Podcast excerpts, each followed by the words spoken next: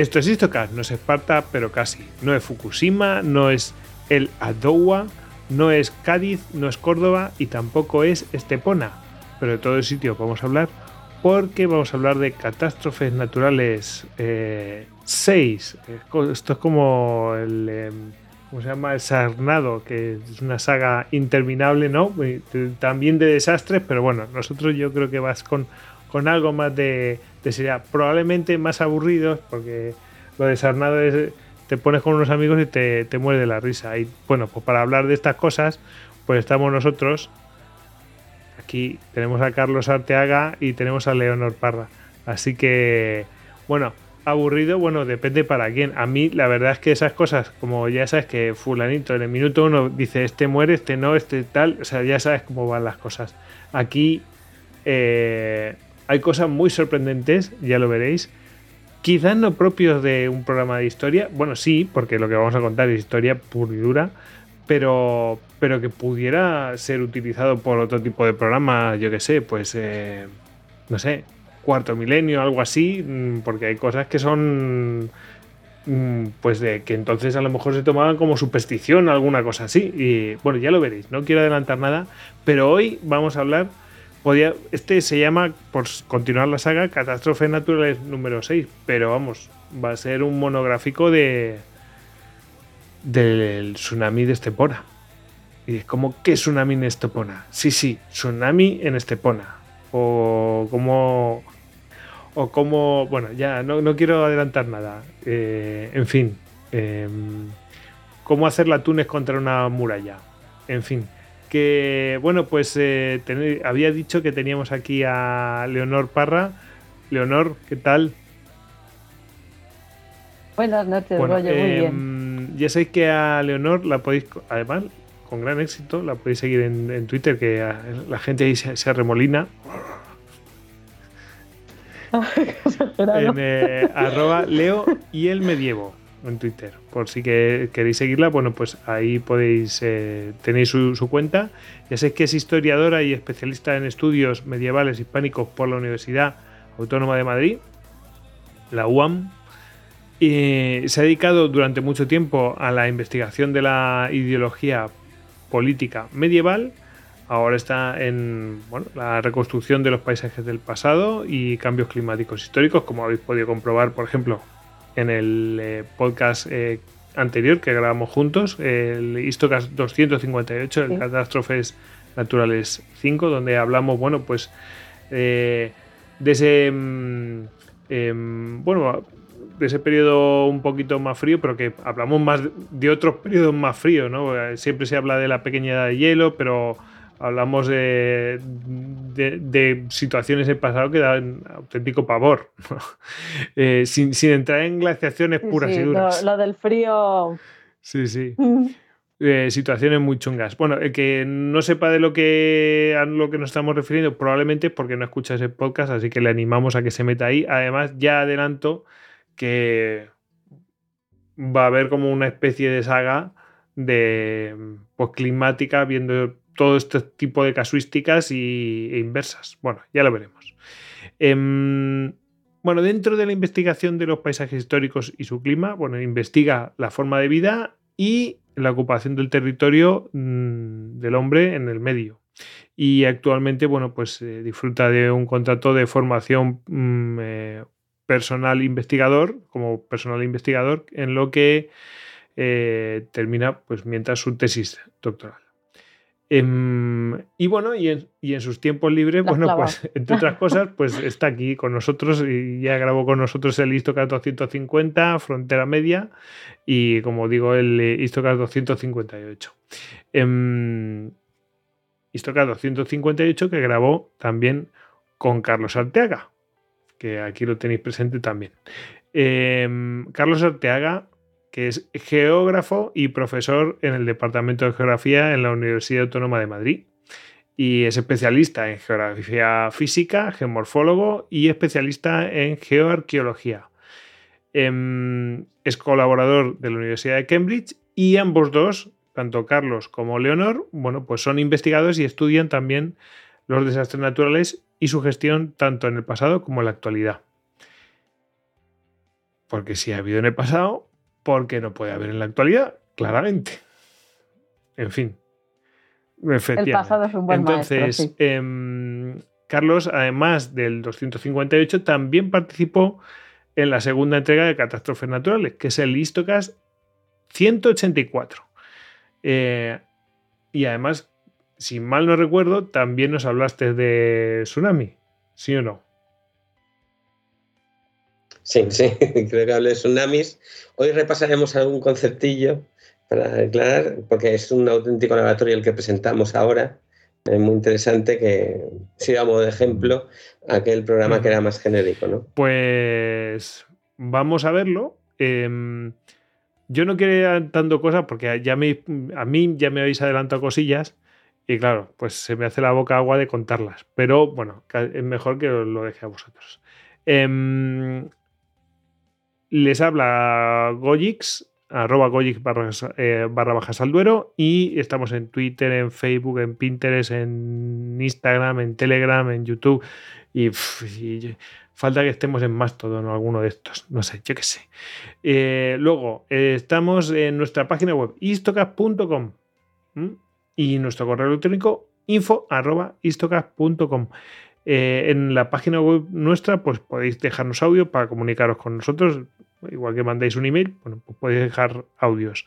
En duckbelly.com podéis haceros con camisetas de Istocast y bueno, como es tradición, pues vamos a mandar saludos y en este caso va a ser al equipo que ha hecho posible un descubrimiento como este, que es el tsunami de Estepona, eh, que es de lo que vamos a hablar ahora. Y os van a llamar los apocalípticos. Estoy pensando lo de cómo. sí, sí, como. Eh, pero, escucha, pero falta aquí David. Pero también sería uno de los cuatro. Falta, sí, pero bueno, también. Somos los cuatro jinetes del apocalipsis. Estoy de acuerdo. Te mandamos saludos. Que bueno, pues que. Em, tiene una situación, bueno, pues que no, no, hace posible que pueda estar presente con nosotros ahora mismo, pero está en espíritu, está en espíritu, rondando. Siempre nos acordamos de él y bueno, Siempre. le hacemos estas cosas traicioneras. Bueno, seguro que lo está escuchando mientras curra. un saludo. bueno, pues eh, mm, eh, y decía que saludamos al equipo que ha hecho posible un descubrimiento como este. Después hablaremos de ese equipo. Y, bueno, seguro que nos escuchan, incluido David en espíritu, nos escucha con la app de Istocast para Android y si no, pues las que tiene iVoox, tanto para iOS como para Android. Y, si nos queréis ayudar, dar a conocer este podcast y otros, bueno, pues eh, nos ponéis, por supuesto, en los capítulos que os hayan gustado, pues un comentario, el me gusta en iVoox y en, en iTunes, bueno, pues el 5 estrellas y un comentario, pues eso ayuda a posicionar y, además a nosotros nos hace ilusión, esa es la verdad. Y, si queréis ayudar más todavía, bueno, pues podéis haceros mecenas. Tenéis tres opciones. A través de Patreon, a través de iVoox con las suscripciones para fans y también a través de YouTube con los eh, miembros del canal. Si insistís, bueno, pues ahí lo tenéis a vuestra disposición. Bueno, pues en este caso va a abrir fuego. ¿Os acordáis que en el anterior pues eh, empezó Carlos también y terminó Leonor, si no, me, si no recuerdo mal. Em, y va, en este caso pues va a ser igual. va a empezar Carlos y después le va a dar relevo Leonor. Em, en este tándem, pues eso, apocalíptico. Así que vamos a ver, gentes de Málaga, no os preocupéis. vamos a ver qué, qué por qué vamos a hablar del tsunami de Estepona. Y bueno, pues eh, a ver, ¿qué nos vas a contar, Carlos? es que yo no quiero decir nada, no voy a meter la gamba, todo tuyo. Vale. pues ante todo agradecer una vez más estar en este sí, espacio. Que no te hablar al principio. Para transferir. sí, para, para. Hay una cosa muy bonita ahora en, el mundo universitario que nos pide el ministerio es que hagamos transferencia del conocimiento. Es decir, que no quede solamente en artículos eh, ingleses o de otras naciones las cosas, sino que las expliquemos también, ¿no? A qué nos dedicamos. Y esta es una labor también, yo creo que además es bonita. Nosotros como docentes, tanto a Leo como a mí, pues nos gusta explicar lo que investigamos, lo que estudiamos. Y evidentemente en España se hace buena investigación, hay grandes grupos eh, y, se encuentran cosas que yo creo que son de interés eh, para todo el mundo y que hay que comunicarlas. No quiero dar para nada un mensaje apocalíptico, porque como vemos, Estepona sigue en pie, ¿eh? a pesar de que vamos a tratar un fenómeno, un suceso que ocurrió en la Edad Media, más concretamente el siglo IX, que fue un, siglo duro, no solamente en Estepona, y que, bueno, pues del cual había muy poca información, o sea, decir, porque también estas épocas suele haber muy poco, hay que coger las cosas con tiritas poco a poco para construir una historia. ¿eh? No, no, siempre se trata todo, todo de una forma, eh, ni por periódicos, de ninguna manera, hay que ir cogiendo evidencias una tras otra para reconstruir una historia que en este caso fue, fue de cierto interés para la península ibérica y otros territorios y que afectó de una manera directa, eh, bueno, no solamente a Estepona, a la costa mediterránea, tanto de, España como de, del norte de África. ¿eh? Lo interesante porque Estepona está en medio de todo esto es porque Estepona es donde se ha encontrado el registro y los restos de un tsunami del siglo IX.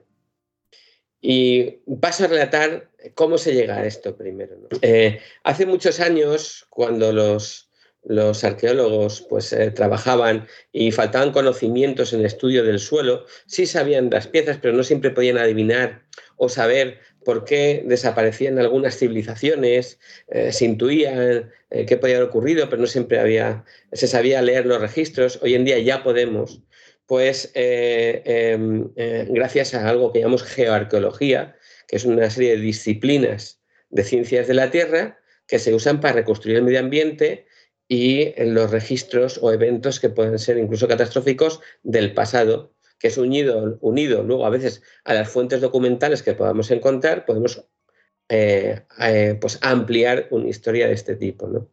Y hoy en día los arqueólogos ya cuentan con más medios, ya van integrando esta disciplina de geoarqueología y por lo tanto gracias a ello y gracias a un arqueólogo que debo mencionar, que es Tomasetti, un arqueólogo Em, que, bueno, pues eh, lo mencionaré, em, pues eh, trabajaba en ese momento eh, para una, una, empresa y para el ayuntamiento de Estepona, va a encontrar un registro extraño a los pies de la fortaleza de Estepona, en que ya le sonaba mm, que por cosas que había leído previamente, que podía ser un evento quizás catastrófico.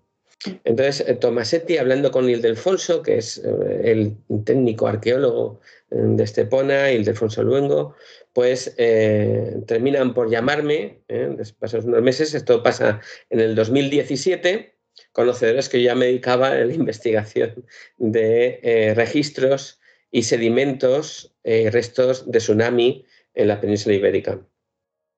a partir de que me llaman y tras el primer trabajo de campo, eh, pues efectivamente veo que hay ya solamente visualmente hay algunos posibles indicios, que luego contaré cómo se ve eso en el campo, unos posibles indicios que efectivamente podrían ser, podrían ser, pero que había que llevarlos al laboratorio para confirmar. ¿eh? con el ojo no vale. ¿eh? El ojímetro, aunque a veces puede, puede, el instinto puede llevarte a dar una cierta conclusión inicial, pero siempre tiene que ser una hipótesis hasta que otras herramientas científicas te dan al final con el resultado en definitivo y confirman o no ante qué estás delante, ¿no? Esos depósitos, esas arenas, esas piedras, ¿qué significan?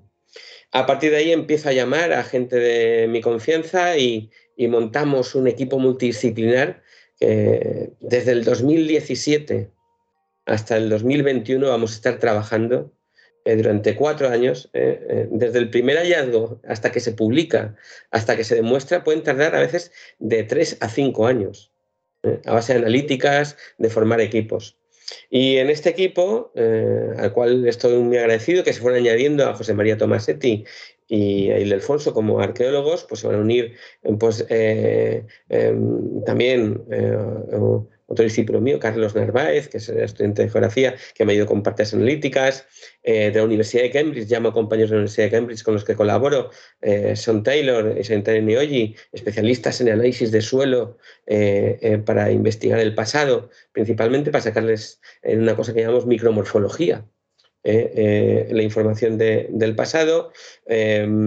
En, el equipo previo del ayuntamiento ya estaba Francisco Torres, que es un geólogo, geólogo de, Cádiz, y luego llamo también a un colega oceanógrafo, especialista en oceanografía, ya veré eh, la importancia que tiene esto, eh, Javier Alcántara Carrillo, eh, que hoy en día también pertenece a la Universidad Autónoma de Madrid.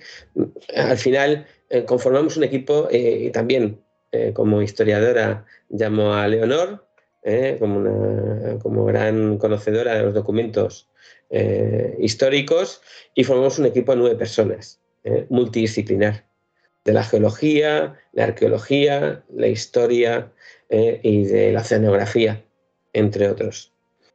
Ya una vez, en la siguiente diapositiva, conformado este equipo, cada uno empieza a buscar y analizar por su lado eh, el equipo de geólogos, de, de, geoarqueólogos, empezamos a trabajar los sedimentos de distintas variantes, eh, pero eh, Leonor trabajará posteriormente los textos históricos que va a ir buscando sobre este suceso del 881 después de Cristo, de la Edad Media, pero todo va centrado en un depósito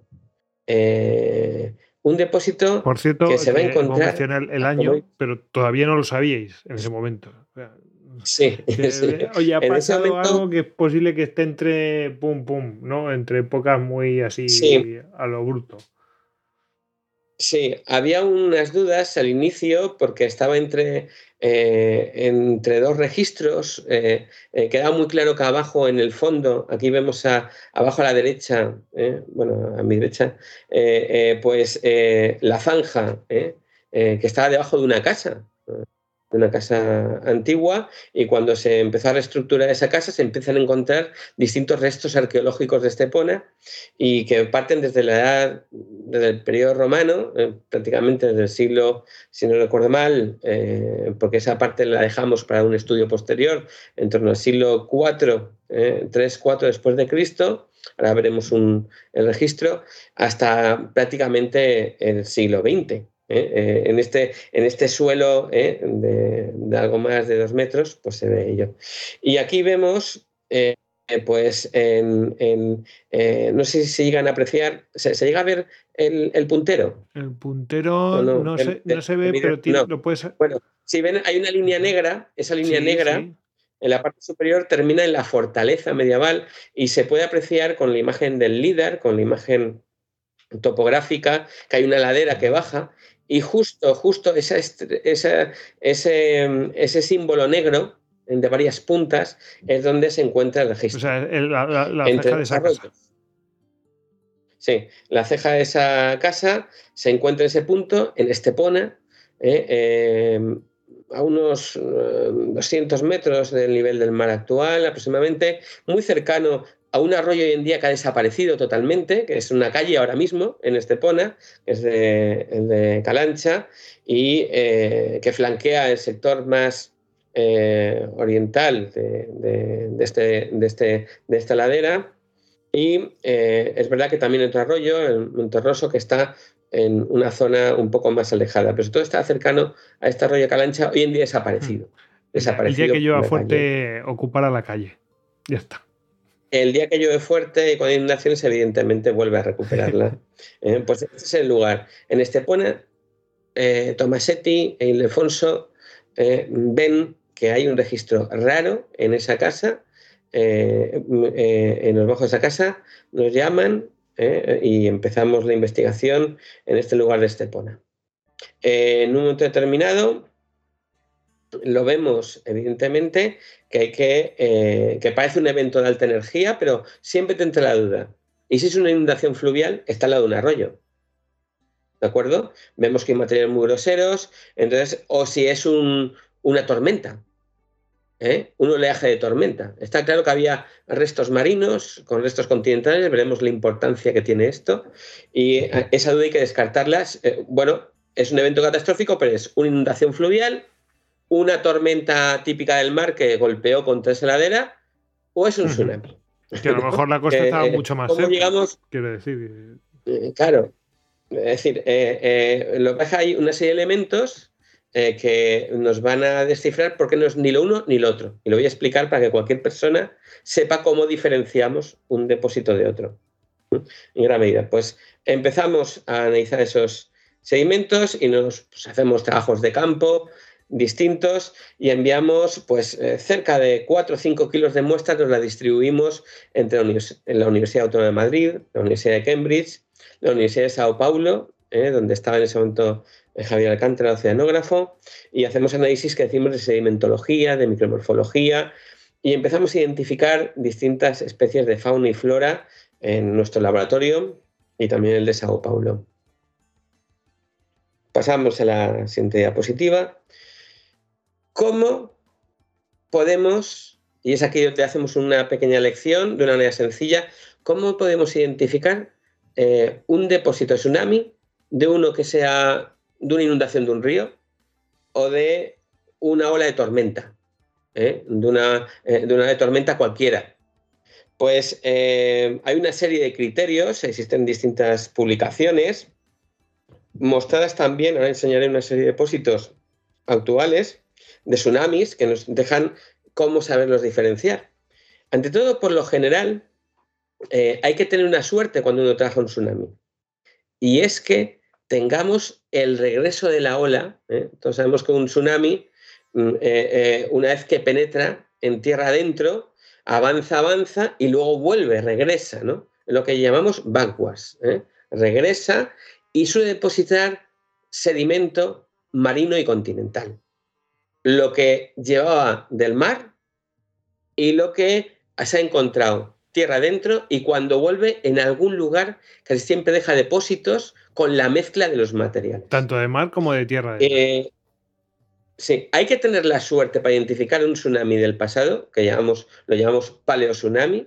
Hay que tener la suerte de que tengamos ese registro de la vuelta a la ola, porque cuando es un registro de entrada no siempre es fácil confirmar que es una ola de tormenta con respecto a un tsunami. Entonces, en este caso, eh, tenemos que tener la suerte que el depósito que haya quedado del tsunami sea el de vuelta.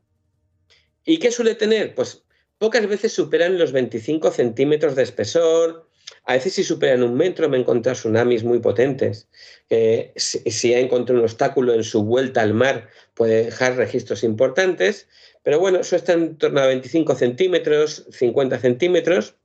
Suele estar tierra adentro, en este caso nos encontramos a varias decenas de metros mar adentro, de, perdonar, tierra adentro. Una ola de tormenta puede penetrar ¿eh? Eh, unos cuantos metros, pero no a veces decenas, ¿eh? cientos de metros. Un tsunami sí. Por otro lado, tiene que haber, y esto es muy importante, materiales del fondo marino, de las profundidades marinas. Eso también nos ayuda. ¿eh? Eh, moluscos de fondo marino, restos del fondo rocas del fondo marino, es decir, a partir de 40 metros de profundidad. Hay que tener en cuenta que una ola de tormenta, lo que, lo que remueve en el mar, cuando olas de estas de 8 metros, 9 metros tan importantes de tormenta, las más importantes, pocas veces remuevan, remueven en las profundidades marinas más de 30, 40 metros de profundidad. Entonces, cuando empezamos a encontrar restos por debajo de los 40 metros de profundidad del fondo marino tierra adentro, suele ser una manera de identificar un tsunami en muchas ocasiones y a veces es fauna, eh, eh, fauna o rocas de las profundidades. También a veces podemos encontrar eh, mm, fragmentos de rocas que tienen toneladas y somos capaces de ver que han sido desplazadas eh, decenas de metros de su lugar de origen. ¿eh? Por la forma podemos ubicar de dónde se arrancó o dónde se ha llevado mar adentro y por lo tanto una ola de tormenta puede mover algunos bloques, pero no tantos metros, no, no, tan tierra adentro, no cientos de metros. Y luego, pues bueno, eh, la fauna, como he dicho antes, y la flora que encontremos ahí, pues es importante. Pasa a la siguiente, por favor. Eh, suelen existir cuando la ola entra por los ríos y se mete en lagunas, en las vegas de los ríos, eh, como va mezclándolo todo, suele generar a veces donde hay, donde hay marismas, lo que llamamos Em, en depósitos, o por así decirlo, cantos blandos. ¿eh? Entre el material eh, eh, heterogéneo marino y continental que encontramos en un sedimento de este tipo, suele haber arcillas, como, como piedras, pero de arcilla que han sido revueltas, ¿no? Lo ha revuelto y lo ha modelado y, eso lo llamamos cantos blandos. Se han quedado como croquetillas o algo así. Se han quedado como croquetillas. Sí, como croquetillas dentro de eh, que están en el seno de otras cosas totalmente dispares, además, que no tienen que ver una cosa con otra. Eso son, suelen ser depósitos muy caóticos. Y bueno, pues evidentemente eh, podemos encontrar, como he dicho antes, la mezcla en ese sedimento como este que vemos aquí, que es uno de los que yo he trabajado en algún momento. ¿eh? este es del tsunami que encontramos en, en, en Cartella, en Cádiz, eh, en la siguiente, un momento. Lo que queda en rojo son esos cantos blandos de marisma, eh, que luego dentro encuentras cosas. ¿no? Pasa a la siguiente. Aquí vemos, por ejemplo, nos ayuda a estudiar los registros de tsunami mm, de antes de ayer, como quien dice. Aquí vemos registros de tsunami del 2004 de que hubo en el sureste de la India, tan, tan terrible, eh, y en el que vemos Sí, eh, directamente en la playa, ¿eh? luego la arena tapa esta zona y vemos que hay unas discontinuidades, ¿verdad? Negras, ¿eh? con arena, fangos, etcétera, pues suelen dejar en todas las imágenes, o todo que vemos, vemos que este es del, tsunami de la, de, la, del 2009 y vemos perfectamente en la imagen de que no es un depósito a veces muy, muy, muy grande, es algo que ha quedado y deja esos fangos del interior de tierra adentro que igual podía estar hasta 5 o 4 kilómetros. ¿eh? Los trae de ahí y los vuelve a depositar cerca de la playa. Pasa la siguiente. Claro, lo, de ahora te sirve para estudiar el pasado, porque claro, si tú tienes el registro de algo que, bueno, obviamente tienes el registro porque fue archiconocido eso, pero bueno, vas y dices, bueno, ¿qué ha quedado, yo qué sé, dos años después, cómo ha quedado? Lo ves cómo ha quedado y te sirve para ver lo que ha podido pasar en otro lado en el pasado. Efectivamente. Uno de nuestros, eh, eh, lo que solemos hacer es cuando hay un tsunami, evidentemente los investigadores que están más cerca van haciendo un seguimiento de ese registro para que aprendamos no solamente su capacidad destructiva o los riesgos que, hasta dónde puede penetrar, etcétera, desde el punto de vista actual, pero también nos ayuda a investigar y encontrar registros del pasado. Y esto se va haciendo, pues eh, se publica y nosotros, eh, gracias a la lectura de lo que hacen colegas que trabajan con tsunamis actuales, pues podemos ayudar a identificar algo que no está registrado. Porque hay que decir, aunque luego Leonor os hablará de ello, no todas las grandes catástrofes están bien registradas. es decir, no siempre había posibilidad de escribirlo o relatarlo, ¿eh? o pillaba muy lejos quien lo cuenta y según lo que ha oído, pero no es exacto. Entonces, a veces hay que recurrir exclusivamente a evidencias científicas ¿eh? cuando hablamos del pasado remoto. Por lo tanto, eh, tenemos distintos tipos de... ¿Qué es lo que hemos encontrado nosotros en este testigo? Pues este testigo pudimos ver que efectivamente reunía casi todas estas condiciones que he mencionado.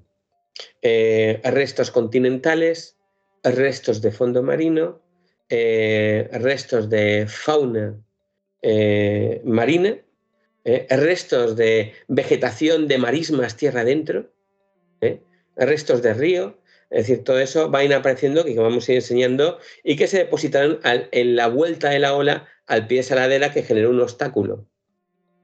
Pasa a la siguiente. Pues de pronto, eh, lo que más, lo que más nos, lo que más llama la atención es que un porcentaje muy alto del registro de esa arena, de esa, tierra, está compuesto por material marino. ¿De acuerdo? Sobre todo por conchas destrozadas, machacadas, rodadas, de dos especies muy de, muy de, muy de, Málaga, ¿no? Como son el corruco y el bolo, ¿eh? Eh, que son especies, bueno, que son estar eh, un poco en, la primera franja eh, sumergida de la playa. Y bueno, pues estas especies ya nos indicaban que teníamos decenas de metros tierra adentro, material marino. ¿De acuerdo?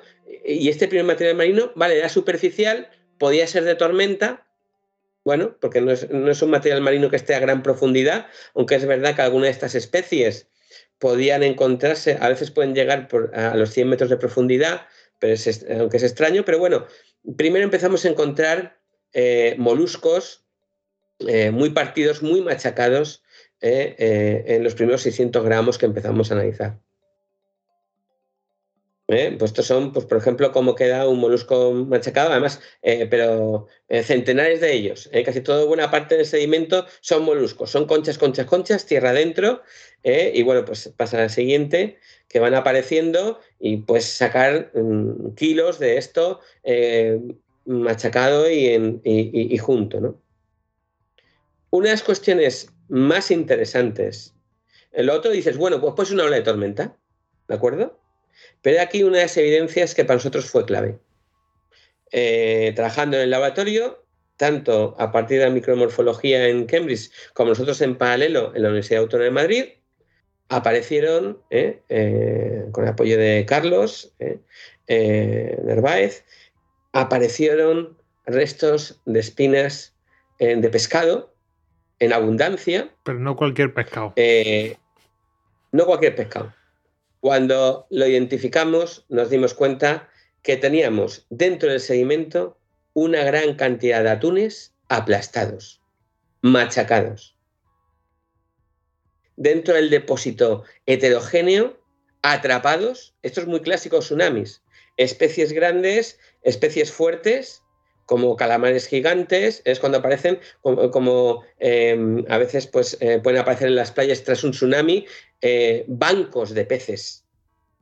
¿eh? y bancos de fauna marina de gran tamaño, hasta a veces ballenas, grupos de ballenas, que la ola es tan fuerte, una ola de tormenta las aguanta. Porque no remueve mucho, se pone en una profundidad, pero una de tsunami barre todo el fondo, barre toda la verticalidad, profundidad marina y arrastra todo. Y no hay escapatoria. Y en este caso, un, eh, fijémonos, un atún, sobre todo en esta época, era normal que tuviera entre 200 y 300 kilos. Esto nosotros hemos llegado en, el, en, el, tsunami de Lisboa, recientemente hemos publicado también otro hallazgo con, atunes que llegan a los 300 kilos. 250, 300 kilos, que es un tamaño más que considerable. En este caso, en principio, vemos que atrapa una manada de atunes, con toda la mezcla, con piedras, con, con arcillas, con les, les da un revolcón a esta manera de atunes y los aplasta, aunque no eran, eh, eh, en principio, hasta donde hemos llegado hasta ahora, eh, no es que fueran de 200 kilos, pero bueno, tenían su, tamaño. Entonces ya nos dice que tenemos... Claro, sí. Ya fíjate, ya tenemos fauna marina de que, que, es difícil que una ola de tormenta lo atrape y lo traslade decenas de metros. Puede atrapar uno quizás y llevarlo tan lejos, difícil, es muy impensable. Pero vamos, como tú dices, un grupo, eso grupo, ya tiene que, no es un evento así casual. No es casual. Entonces, pues bueno, aquí vemos una, ya una espina fosilizándose de, atún ¿eh? a, a, la derecha, de los muchos que tenemos, tenemos, tenemos bolsas llenas de esto, y luego tenemos también un fragmento en micra de cómo se ven estos huesos de atún, eh, que vieron también en micromorfología, en, en sedimentos distintos. ¿eh? Nos vamos repartiendo sedimentos y que van coincidiendo. Cuando tienes una gran cantidad de evidencias, cuando puedes decir, pues sí, con una sola con una anécdota no nos vale, con una sola espina no nos valdría. Pero cuando tienes en 3 kilos, que el, eh, igual tienes el 10% de fauna marina y, tal, pues ya te pues, a, lo mejor se puede decir, bueno, pues a lo mejor había ahí restos de atunes y no sé qué, pero cuando están tan machacados y, y están tan revueltos con otras cosas, dices, aquí no, o sea, quiero decir, no es que nadie se dedicara ahí a tener una pescadería, no. sí. No, no, desde luego. Estos atunes están aplastados entre rocas entremetidos entre rocas y arenas. ¿eh? No es que alguien ha tirado ahí y tal. Pasa a la, siguiente. Eh, lo más interesante es que ya nos empieza a ubicar, aunque luego Leo va a rematar con esto, nos empieza a ubicar una fecha. ¿Cuándo entran los atunes? ¿Eh? Porque unos problemas que vamos a tener a la hora era al principio en los registros que tiene el Instituto Geográfico Nacional eh, no tenían, como venían de una frase, de una información muy, con muchas lagunas, se pensaba primero, eh, esto luego lo va a resolver Leo con los datos históricos, se pensaba al principio que era en Cádiz y daban una fecha. Esto ya nos ubicaba cuando es el paso de Atunes por Málaga, ¿no? Por Málaga. Eh, y más en esta época medieval. Y sabemos, a partir de distintas fuentes, como está, pues, por ejemplo, un estudio de Martínez Maganto, que ya va explicando ya cómo en tiempos antiguos, sobre todo se esperaba entre las finales de mayo eh, y la primavera, era el inicio que venían los atunes, empezaban a pasar por las costas de Málaga. Pasa a la siguiente. Ya acotamos la época del año que podía ser. Efectivamente. Ya lo siguiente era eh, pues que seguimos cribando el material y empieza a salir todo tipo de cosas. Y esto que ustedes ven son agallas y escamas de hace pues mil, eh, sí, 1200 años. 1200 años de estos atunes y de otras especies que no hemos podido identificar porque están tan machacados ¿eh? Eh, han sido triturados por, por, las rocas que les iban envolviendo y bueno, pues hemos podido encontrar pues agallas, restos de huesos, de eh, igual son todas de la manera de atunes, que a veces es difícil identificar, pero desde luego son escamas de peces, pues también es otra de las cuestiones que hay en abundancia en estos sedimentos, las escamas de los peces atrapados entre las rocas y la arena.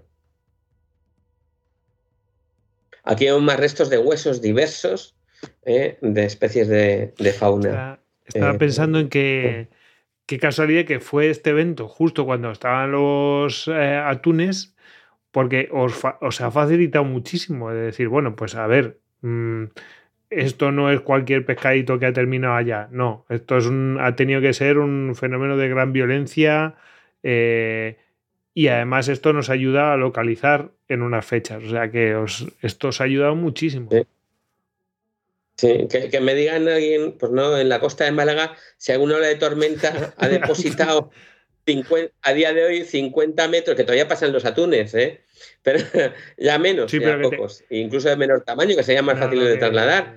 Pero si, si aparece en este pone a día de hoy, 50 metros tierra adentro, un, conjunto de atunes, ¿no? Que estaría más de un pescadero encantado. Y a mí si alguien me dice, ojo, y yo digo, vale, pues que no me esperen en esa época. Ya, si salen atunes así estampándose, así con esa violencia, me voy. No me acerco a la costa. Luego, entre las, las, las evidencias, ¿no? Desde la Universidad de Cambridge, pues empezaron a enviar imágenes como esta, que aquí podemos ver unas formas, ¿verdad?, un poco circulares, ¿eh? de fósiles mm, que son de origen marino, en principio, los restos marinos. Eh, no nos queda claro si son foraminíferos, que es una especie que a veces nos habla de, cierta profundidad, o que nos puede ayudar a ver la profundidad de lo que arrancó la ola del fondo marino. Pero bueno, eh, empezaron a aparecer más evidencias marinas, incluso en tamaños más pequeños, ¿de acuerdo? Como estos microfósiles marinos. pasamos a la siguiente.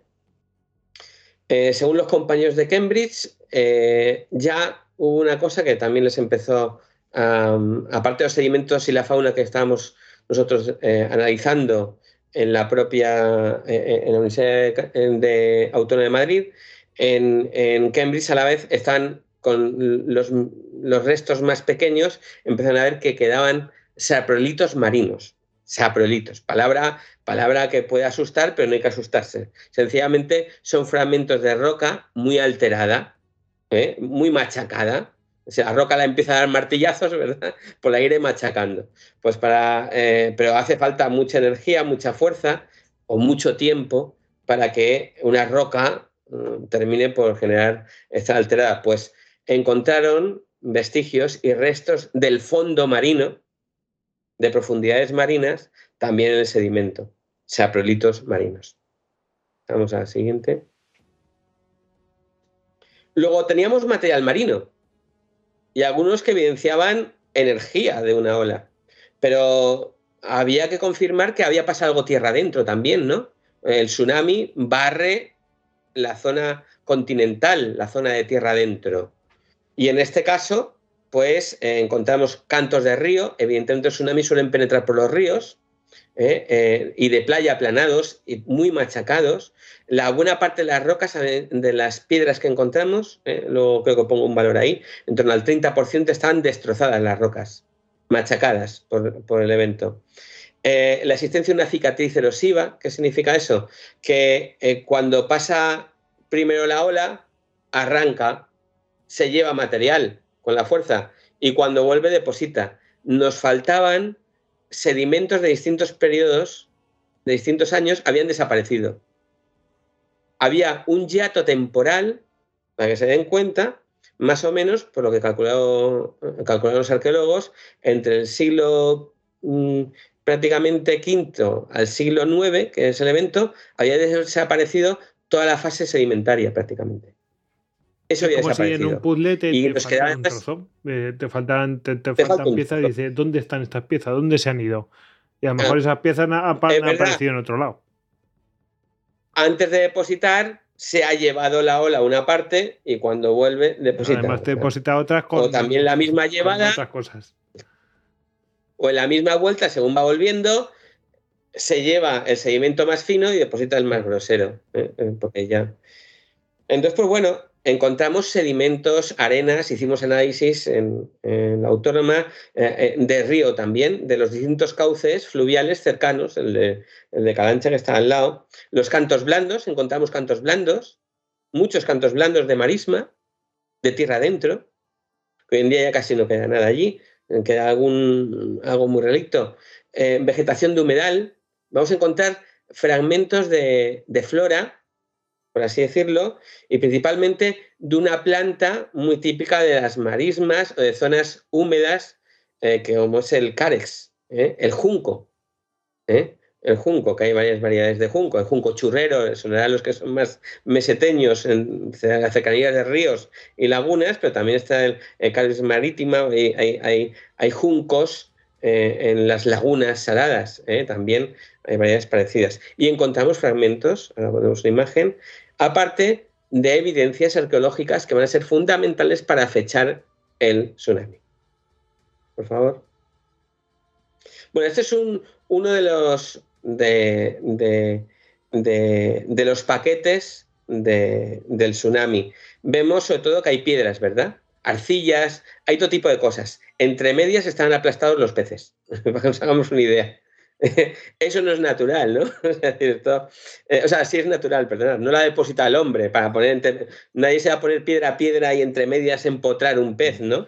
Nos encontramos los atunes entre medias, nos encontramos los moluscos entre medias de estas piedras y bueno, eh, y esto es pues una imagen, por ejemplo, de ese depósito que nosotros lo llamamos el A36. ¿eh? Los arqueólogos ponen a cada estrato una denominación y el A36 era nuestro eh, sedimento de tsunami. Pasa al siguiente. Aquí en amarillo eh, he dibujado la línea de lo que diferencia un estrato de tsunami del otro que está más abajo que no es, de donde ha desaparecido, en esta línea amarilla, han desaparecido igual eh, algunos centímetros de otros periodos. Pasa a la siguiente. los cantos eran de playa mayormente, es decir, es decir, que habían venido también de la playa en mucha parte, cuando son muy aplanados, ¿verdad? Son típicos de las playas. Sí, porque si no ¿eh? serían cantos rodados, dirías, bueno, pues estos son de fluviales, ¿no? cantos rodados. Las fluviales. Entonces, pues sí podemos ver que eh, cuadraban con los cantos de, playa actuales de la costa de Málaga, por ejemplo. Se asemejan todavía donde ahí quedan. Y luego, pues un porcentaje de rotura de cantos muy elevado, por encima del 30%, eh, fruto de esa energía que ha roto las piedras.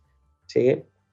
Nosotros, para que lo que hacemos en la universidad es luego detectar cosas raras entre un estrato y otro de los sedimentos y hacemos este tipo de gráficas que tampoco me voy a poner a explicar ahora mismo, eh, de sedimentología, que también nos indican, uy, este estrato sobre este hay una gran diferencia, ¿no? ¿De acuerdo? Y hacemos estas gráficas. Entonces, en una gráfica, en este momento, pues de cómo era el registro del tsunami. La siguiente. Cantos blandos, ya sacados. ¿eh? Esto lo hay que sacar con mucho cuidado para que no se deshagan. Y aquí vemos con los cantos blandos, ojo, eh, tiene también piedrecitas redondeadas ¿eh? del cauce del río y de donde estaban, que esos no son de playa. Aquí están los restos de los juncos que estaban entre medio. Todo esto mezclado con los atunes, con todo. Es decir, que todo esto es una mezcla, un, batido. ¿eh? Es un batido de sedimentos de todo. Y esas serían las puntas del cárex ¿eh? y de algunas eh, plantas juncáceas típicas de marisma y de, o cercanos a ríos. Esto es, por ejemplo, un ejemplo de junco. Bien, esto es lo que, esa eh, primera foto que he puesto con las fotografías, pues estas son las distintas denominaciones que ponen los arqueólogos a cada estrato que se puede diferenciar. Y aquí vemos perfectamente cómo entre el siglo V, que se pudo ver por, por, restos arqueológicos, y el siglo IX, que es el depósito del paquete la 36 con esas piedras, hay un vacío. Esta, esta, este, esta línea creo que es azul clarito, igual algunos lo ven gris, ¿eh? Eh, pues es la zona, eh, pero sí sabemos que justo en ese límite habían restos de un poblamiento al aire libre.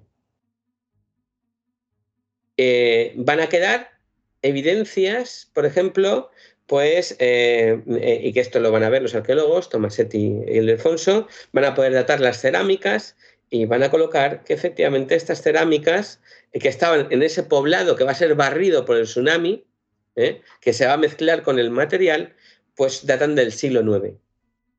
Datan del siglo IX. ¿eh? aquí tenemos restos de una marmita, etcétera, y bueno, pues y de, van a quedar restos, creo que de, de unos postes de tiendas que estaban próximas a la playa, junto a la ladera, ¿eh? y, sobre ese pequeño ¿eh? Eh, estrato va a ser un espacio rico en cerámica y en materiales destrozados por la ola. Bien, inicialmente la siguiente pregunta, luego Leo va a aportar más información, como he dicho antes, pero ¿qué es lo que podemos, ya cuando tenemos claro que tenemos evidencias desde el punto de vista analítico, ¿eh? Luego veremos que hay fuentes documentales que apoyan. Pero desde el punto de vista analítico, la siguiente pregunta es, ¿qué originó el tsunami?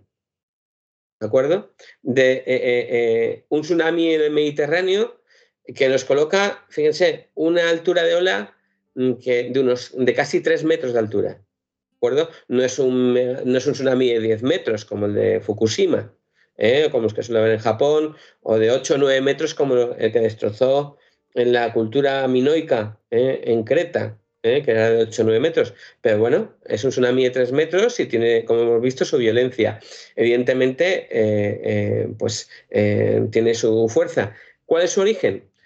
Pensamos inicialmente que hay evidencias en que podía proceder de alguna de las fallas que existen frente a la costa de Málaga eh, en, el, fondo marino que generarían algún tipo inicialmente de terremoto que veremos que si bien no originó un gran tsunami, tendrá consecuencias importantes. Es muy importante indicar que no es normal, no es normal en absoluto, que un tsunami mediterráneo pase el estrecho de Gibraltar hacia el Atlántico, ni que un tsunami atlántico, desde la zona de Cádiz, penetre al Mediterráneo. Y voy a poner un ejemplo importante en esto. El tsunami 1755, que es la mayor catástrofe natural de la historia de Europa, ¿eh? Eh, eh, como tal. Por lo menos en, en aunque hay una, sí, en, histórico, en el que hay mucha información, muchísima, es un tsunami súper rico, se empieza a publicar en esa época todo lo que está pasando y lo que ha pasado, pues ese tsunami no pasó del estrecho de Gibraltar. Y estamos hablando de olas de 10, Esto 12 quiere decir que tiene que ser un fenómeno propio, endógeno del Mediterráneo. efectivamente. Efectivamente. Del entorno mediterráneo. Eh, lo que sí sabemos es que la ola, ya que tenemos materiales fluviales, penetraría posiblemente eh, este tsunami con una ola de 3 metros, penetraría perfectamente en, el arroyo Calancha, que estaba cerca del yacimiento, y trae de ahí buena parte de las piedras y de las arenas y de las arcillas y el Monterroso. ¿eh? Suponemos que con la resaca deposita en torno a la ladera de donde estaba la fortaleza todos esos sedimentos mezclados. Aquí vemos donde está el punto rojo. Este es un mapa antiguo de principios del siglo XX y donde está esta, el, punto rojo es donde se encuentra el yacimiento y los restos. Y se ve Calancha, se, ve, se, ve, eh, eh, se, ve, el arroyo Calancha. Se ve ahí discontinuo. Eso es, perfecto. Pasa al siguiente, ahora vamos a ver mejor. A la derecha el arroyo Calancha, una vez más en negro, el puntito negro con varias puntas. Y la ¿eh? línea, y la línea está marcando el perfil. En la línea donde está el sedimento, luego suponemos que el, mar penetra en la ola por el arroyo Calancha y cuando vuelve deposita el sedimento, con todo mezclado. Posiblemente ocurrió lo mismo en el arroyo Monterroso, que habría que buscar más adelante. Y abajo vemos un perfil sobre la altura, que está sobre la fortaleza. ¿eh? La primera parte es quizás los restos de muralla de fortaleza y luego la ladera que baja y dónde está el yacimiento a 2-3 metros sobre el nivel tiene sentido, es decir, eh, choca, ¿no? Es, y subirá la ola lo que tenga que subir. Y luego, y luego, al bajar, eh, cuando tiene menos pendientes, 500 se queda. metros eh, tierra adentro, es capaz de una ola de 3 metros de tipo, puede penetrar medio kilómetro igual tierra adentro, dependiendo de, la ladera de la que venga el arroyo y de la pendiente que exista. los, los, tsunamis de, del 2004 en, Asia llegaron a penetrar hasta 8 kilómetros tierra adentro. ¿eh? Esta es una de 3 metros, eh, llegaría a unos cientos de metros, pero poco más. yo, lo que decía era que mm, como está en una zona de pendiente, pero al final de la pendiente, es decir, que eh, choca, mm, sube lo que tenga que subir y luego cuando baja, como ha descendido la pendiente, ahí se queda el material. Ahí se queda. Eso es. Y, bueno, evidentemente, buena parte del casco antiguo de Estepona está ya en la ladera. Hoy en día es otra historia. Eh, eh, eh, y suponemos que aquí mismo inicialmente no tenemos más catástrofe dentro del casco antiguo. No hemos encontrado, en Estepona se ha excavado muchísimo y bien, además, decirlo. ha habido además mucha mucha finura en las excavaciones de Estepona, eh, de, arriba hasta abajo, eh, pues están rehabilitando el casco antiguo eh, y, no se han encontrado más vestigios del tsunami y, más teniendo conocimiento de esto. Pasamos a la siguiente. Este es el arroyo de Calancha a principio de siglo. Hoy en día está irreconocible, son todo edificios y una calle. hoy en día no. Es cuando todavía el arroyo tenía, existía. Pero fíjense que ya está, eh, está ya como las ramblas, ¿no? Es un arroyo que tiene cierta importancia. Bueno, es una rambla casi que a veces puede llevar bastante agua porque está protegido, encauzado, eh, protegido eh, en aquella época. Hoy en día esto está en el subsuelo en día no se ve. Sí, pero en su momento, pues, eh, que la protegieran con muros ya es un indicador. Mm, ya indica algo, ¿eh? a principio de siglo. Hoy en día nos hemos olvidado de eso. ¿eh? las últimas inundaciones de Estepona, siendo eso y mucho más, hace unos pocos años. Bien, aquí podemos apreciar, sobre todo pongo esta imagen que luego lo va a volver a colocar Leo, pero para otra cuestión, todas estas líneas dibujadas en el Mediterráneo son posibles fallas ¿eh? que están frontales a Málaga ¿eh? y que tienen cierta actividad o pueden tener cierta actividad importante para generar un tsunami. Pasamos a la siguiente. Y ya eh, con esto os dejo ya con Leo, donde tenemos, yo me quedo, tenemos evidencias científicas, están datadas, siglo IX, en el siglo IX, hubo un tsunami, ¿Qué es lo que nos dicen las fuentes documentales?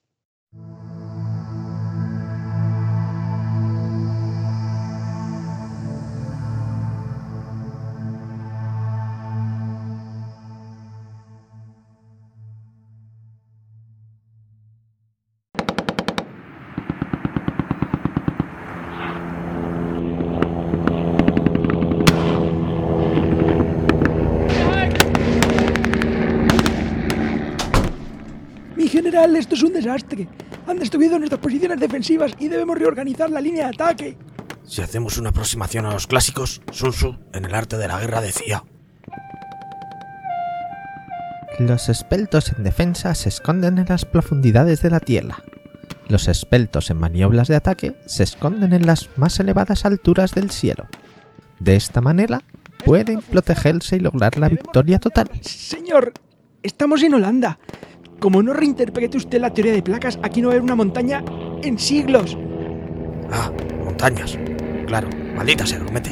Póngame algún programa de Histocast, con grandes victorias militares. ¡Histocast! Porque quién sabe cuándo necesitarás conquistar Holanda.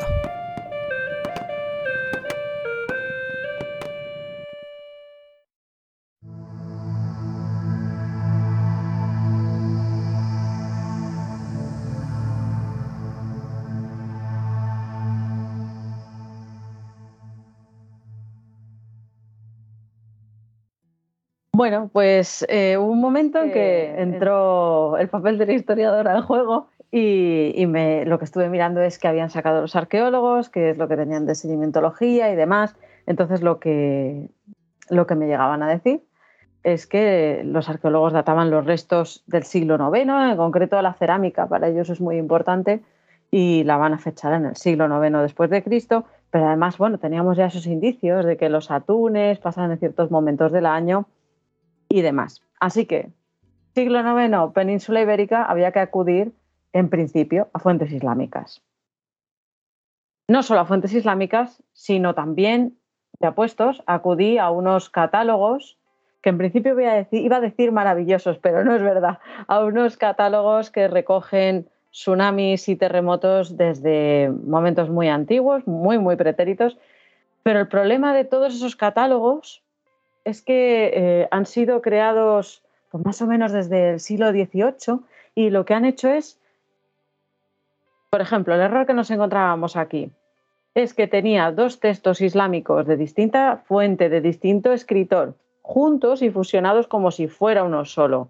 Y eso en este tipo de catálogos nos lo encontramos de forma muy habitual, no se respeta para nada la disciplina histórica o sea, es, algo para nosotros, los historiadores, es muy grave porque en cierta manera lo estás pervirtiendo. Aunque suene un poco así, pero es, la realidad. Eh, difumina el papel que tenemos nosotros y es porque en principio lo ha hecho gente que a lo mejor no es historiador. Entonces, ¿qué nos obliga eh, a, a, esto? Pues a hacer un contraste detallado de los textos que se van a observar, a trabajar para este, este evento en concreto. Como otros no han acudido a esas fuentes históricas originales, nosotros intentamos acudir a las fuentes, a las fuentes primarias, o al menos lo más posible dentro de las primarias. Porque veremos también que los textos islámicos que tratan los terremotos no en exclusivo van a tratar un terremoto, sino que suelen ser fuentes vinculadas a gente con poder, al rey, ah, bueno, en ese caso era al emir, no al rey, perdón, al emir o era su hijo, son textos vinculados, en este caso, a, los poderosos. Pero ¿qué pasa? Que cuando quieren llegar a nosotros, e incluso para ellos mismos, lo que hacen es como recopilar, son una especie de enciclopedia, es decir, y a la vez de teléfonos cacharrados, si, si nos sirve la comparación. Llega, vamos a poner Invidari, que es eh, uno, de, los, de los autores que conseguimos ver que trataba este evento del siglo IX. Y aunque en el PDF que luego compartiréis aparece el nombre completo de la obra, yo reconozco que no soy a la vista, así que con decir que Invidari escribió, escribió el Al-Bayan al-Mugrib nos vale. Y él lo que hace en su obra, que la vamos a datar en torno a principios del siglo XIV, es recopilar también a su vez fuentes antiguas. Así que nos encontramos con que aparte de lo que está viviendo en el siglo XIV, recoge fuentes muy anteriores. Y no es como ahora que tenemos un, entre comillas, riguroso, y digo entre comillas porque no todo el mundo lo hace, riguroso sistema de citado, sino que él lo que hace, pues eso, es, ir juntando, monta su puzzle y acaba escribiendo una obra que es el Albayán. Otro de esos autores que conseguimos encontrar que trataba este evento del siglo IX. En concreto fuimos buscando, fuimos siguiendo las fuentes, viendo que se correspondía al mismo momento, al mismo día. Eso era importante, ver que se está correspondiendo al mismo día por otros, por otros eventos históricos que tienen alrededor. Pues otro de estos autores es Invavizar, que en concreto, igual pongo el nombre completo ahí para que, para que lo pueda ver todo el mundo, pero es el Raúl Kirtas. Y en él lo mismo, le fechamos al principios del siglo XIV, pasa lo mismo, y es que él recoge eventos históricos anteriores. Así que, bueno, poco a poco tuvimos que ir contrastando que los dos textos mmm, siguieran una coherencia, una línea histórica. Entonces, yo os he traído los textos y si me das permiso, Goyo, los leo porque sí que es cierto que es curioso. Y luego hacemos ese análisis. Gracias. Y luego hacemos ese análisis de texto, que es lo que nos va a llevar a saber la fecha concreta e incluso muy probablemente una hora muy cercana. Bueno, pues este primero es del Rabal Kirtas y dice lo siguiente. Dice, en el año 267, día jueves 22 de la luna de Shawwal, Tembló la tierra con, tan espantoso ruido y estremecimiento que cayeron muchos alcázares y magníficos edificios, y otros quedaron muy quebrantados. Se hundieron montes, se abrieron peñascos, la tierra se hundió y tragó pueblos y alturas. El mar se retrajo y apartó de las costas y desaparecieron islas y escollos en el mar. Las gentes abandonaban los pueblos y huían a los campos. Las aves salían de sus nidos y las fieras, espantadas, dejaban sus grutas y madrigueras con general turbación y trastorno. Nunca los hombres vieron ni oyeron cosa semejante. Se arruinaron muchos pueblos de la costa meridional y occidental de España. Todas estas cosas influyeron tanto en los ánimos de los hombres, y en especial en la ignorante multitud, que no pudo Almondir persuadirles de que eran cosas naturales, aunque poco frecuentes, que no tenían influjo ni relación con las obras de los hombres ni con sus empresas, sino por su ignorancia y vanos temores que lo mismo temblaba la tierra para los muslimes que para los cristianos, para las fieras que para las inocentes criaturas. De acuerdo con el rey Muhammad, concertó al mundir treguas con el rey de los cristianos, que envió a Córdoba sus mensajeros, que fueron acompañados de caballeros muslimes. Este es el primero de los textos. La fecha diréis, pero si ahí dicen el año 267, vale, de la égira. Ahora iremos viendo todo eso con tranquilidad. El segundo texto es el de Invidari, el del Albayán, y aquí hemos, mm, teníamos varias versiones del mismo texto. Entonces, lo que os he traído es un poco mm, como, ¿cómo deciros? Mezclando los dos, aunque en el artículo que tenemos publicado sobre este evento del 881 se pueden contrastar los dos textos. Eso sí, están en inglés, pero se pueden contrastar los dos y pongo las dos fuentes por si alguien tiene curiosidad, ir a la fuente que lo ha traducido, que lo ha, al castellano. Os leo.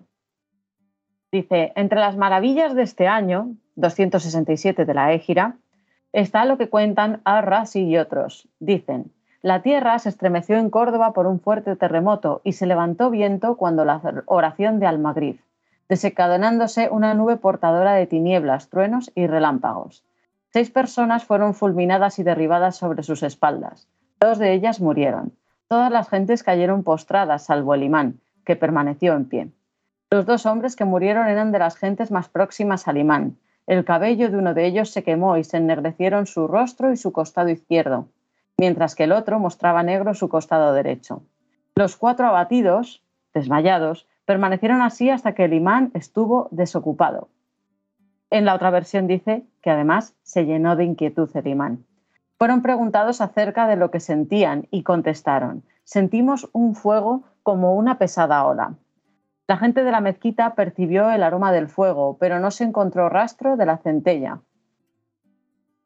perdonad, que es que como estamos con un ordenador me ha salido un cartelito muy eh, inoportuno. Eso, eso, eh, que dice de eh, notamos el fuego, o sea, el aroma del fuego, pero no se encontró el rastro de la centella en tal. O sea, en realidad. Eh, Oye, que te me adelantas. Dice, sentimos un fuego como una pesada ola. La gente de la mezquita percibió el aroma del fuego, pero no se encontró rastro de la centella, ni en tejados ni paredes. A consecuencia de este terremoto, se estremecieron los alcáceres y las montañas, y la gente huyó a los descampados suplicantes al Dios Altísimo. Este terremoto abarcó desde el mar Mediterráneo hasta lo más septentrional y hasta la más alejada tierra politeísta, sin experimentar por eso variación. Texto precioso. Sí, no, la verdad es que. eh, Y el anterior bueno, también, yo- que habla cómo se retrae el mar, y, o sea, Sí, claro, ahí es donde nos dice que aparte del terremoto hubo un tsunami. Pero sí que reconozco que los textos musulmanes islámicos son mucho más detallistas que los cristianos. Los cristianos a veces no nos cuentan tanto. En este caso, ellos sí. Entonces, ¿qué es lo que hemos podido sacar de estos dos textos? La fecha del terremoto, la hora, obviamente el contexto, el contexto histórico-geográfico, los lugares a los que afectó, los daños y luego otra cosita que hemos llamado fenómenos singulares, que iremos viendo según, según vayamos eh, teniendo esta ligera conversación. Bueno, pues empezamos con la fecha. Y es que por el momento vemos en los diversos catálogos, pues se ve que le han dado distintas fechas a este, a este seísmo. Sí que aciertan más o menos con el año, pero sobre todo y esto es ya algo grave, y es que es verdad que muchas veces desde las ciencias a los historiadores nos ven como una cosa que estorba más que como una cosa que ayuda. Y nos encontramos en un catálogo, No en nuestro equipo, ¿eh? No en nuestro equipo. no en nuestro equipo, bueno, no en nuestro equipo, vamos a dejarlo ahí. Eh, el catálogo del Instituto Geográfico Nacional, que recoge los tsunamis sucedidos a lo largo de la historia, recoge este terremoto del 881, pero lo fecha en el 10 de mayo. Y a la vez, el IGN está extrayendo esta información de otro catálogo que es el de Galvis, muy utilizado, bastante conocido, pero en el que se remezclan muchos textos históricos. Bien, pues mm, no solo no es en junio, sino que el origen, como veremos, por lo que nos aportan los textos, no es atlántico, porque en el IGN dicen que el origen del terremoto es atlántico. Y como ya ha apuntado Carlos, era muy probable que encontráramos en las fuentes que no, de atlántico poco. Entonces, Carlos, por fin, la diapositiva anterior. Ay, gracias. Entonces, eh, vemos que es eso, que hay origen atlántico, es un origen en principio mediterráneo, ahora veremos por qué. ¿Y qué quiere decir esto? Bueno, pues después, después de revisar todos los textos y de mm, hoy en día podemos coger una fecha de la égira y lo metes en un conversor y hay diversas fórmulas y demás para saber cuál es el año. Bien, pues en concreto, este, este terremoto y este tsunami se produjo el 26 de mayo del 881. Hasta ahí es lo que podemos decir. Después llega la hora. En concreto, nos vamos a centrar ahora en el texto de Imidari y dice que para poder saber la, para poder saber la hora del terremoto nos vamos a fijar en dos de las traducciones del Albayán que conseguimos. Y dice en una de ellas que se produce en la hora de la azalá de la puesta de sol. Y en otra versión dice cuando la oración de Almagrif viene a ser lo mismo. Es lo mismo. Se refieren al mismo momento. La oración azalá o salat de Magrib es la oración del ocaso, la de la puesta de sol. Es la cuarta salat diaria del Islam. Eh, el cuarto de los rezos diarios que hacen eh, los que son eh, los, que, los que se dedican, están inmersos, tienen esa creencia de fe islámica. Se realiza, ¿Cuándo se realiza esta oración? Justo unos pocos minutos después de la puesta de sol, calculando en lo que sería el formato horario actual en ese momento del año, corresponde a una hora cercana a las nueve y media de la noche. O sea que encima les pillo prácticamente a oscuras, o a oscuras del todo. Pasamos al contexto histórico y geográfico y vamos a coger, vamos a tener en cuenta esa fecha que ya hemos conseguido saber. Y para ese entonces la península ibérica se encuentra viviendo los tiempos del Emirato de Córdoba, siendo emir Muhammad I, que es una de las cosas que nos han dicho en uno de los textos, hablan del rey Muhammad, que sabemos que va a gobernar del 852 al 886. A su vez, en uno de los textos mencionan a su hijo, que es Almondir.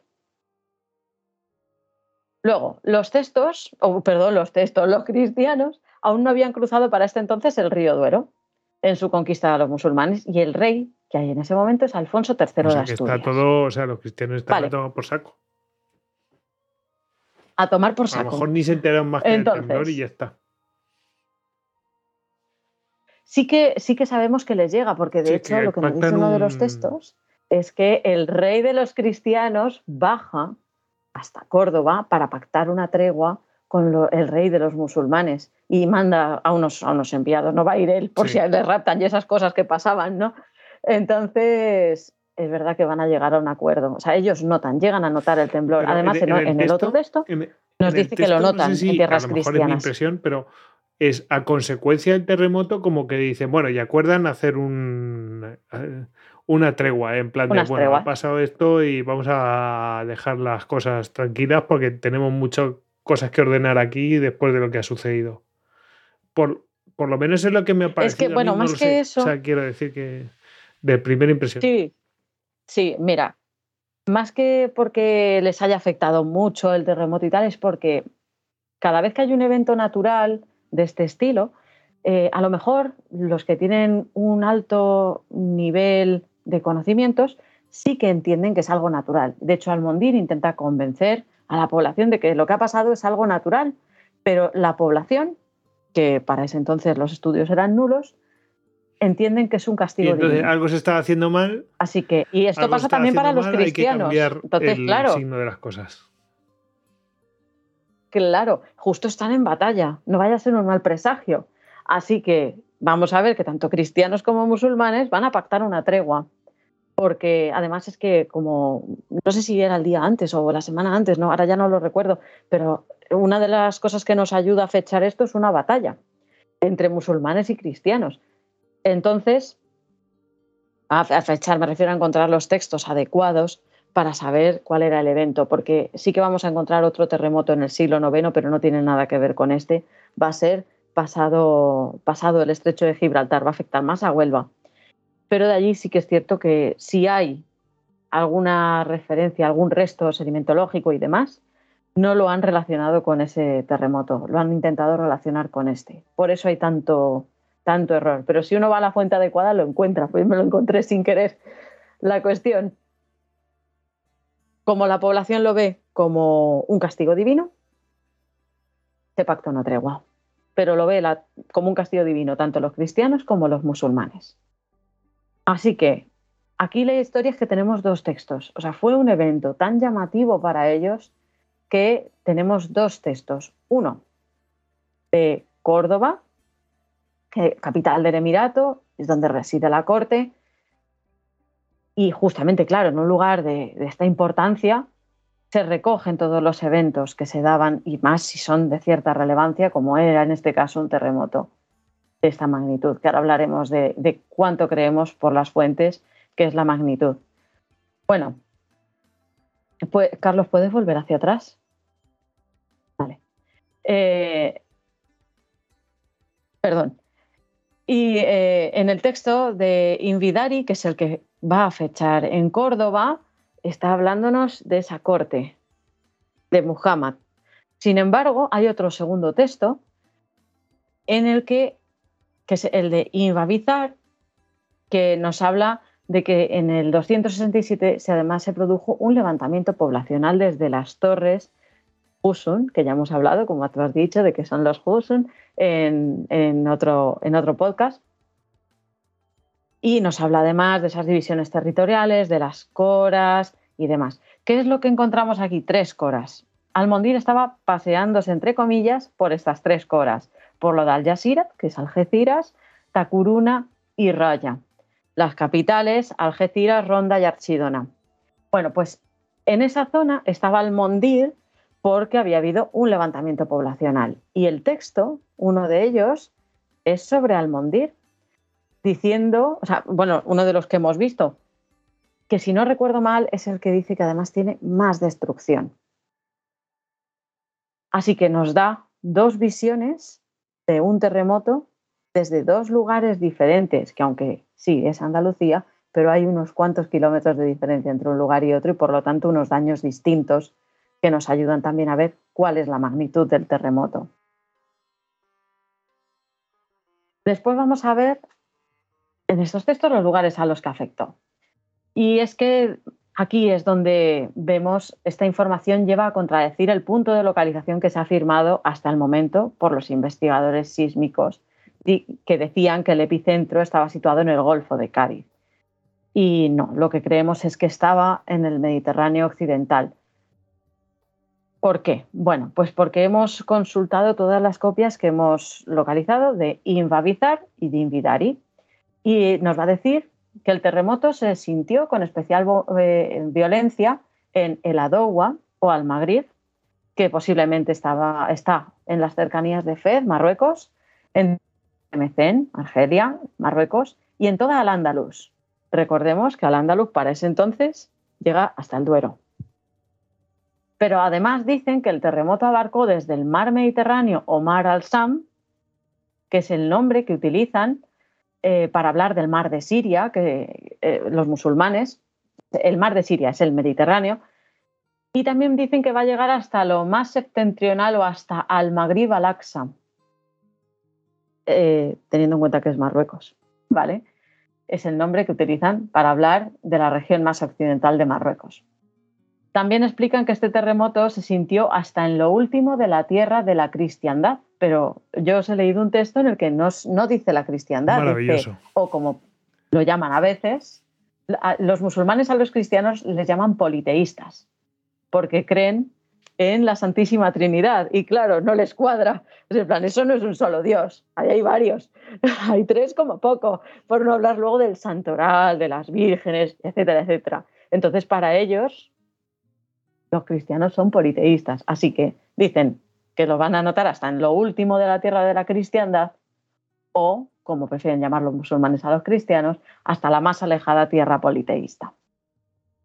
Así que sabemos que este terremoto, como ya hemos comentado, se sintió en las tierras cristianas, porque además eso, van a llegar a unas, a unas treguas, porque la población y los guerreros no estaban dispuestos a pasar, a pasar por, un momento más de guerra, teniendo en cuenta el miedo que se les había quedado en el cuerpo. Y el evento de y es que este terremoto tuvo que ser claro.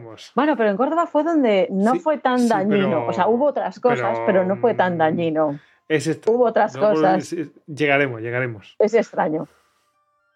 Llegaremos. Entonces, paciencia, paciencia. Sí.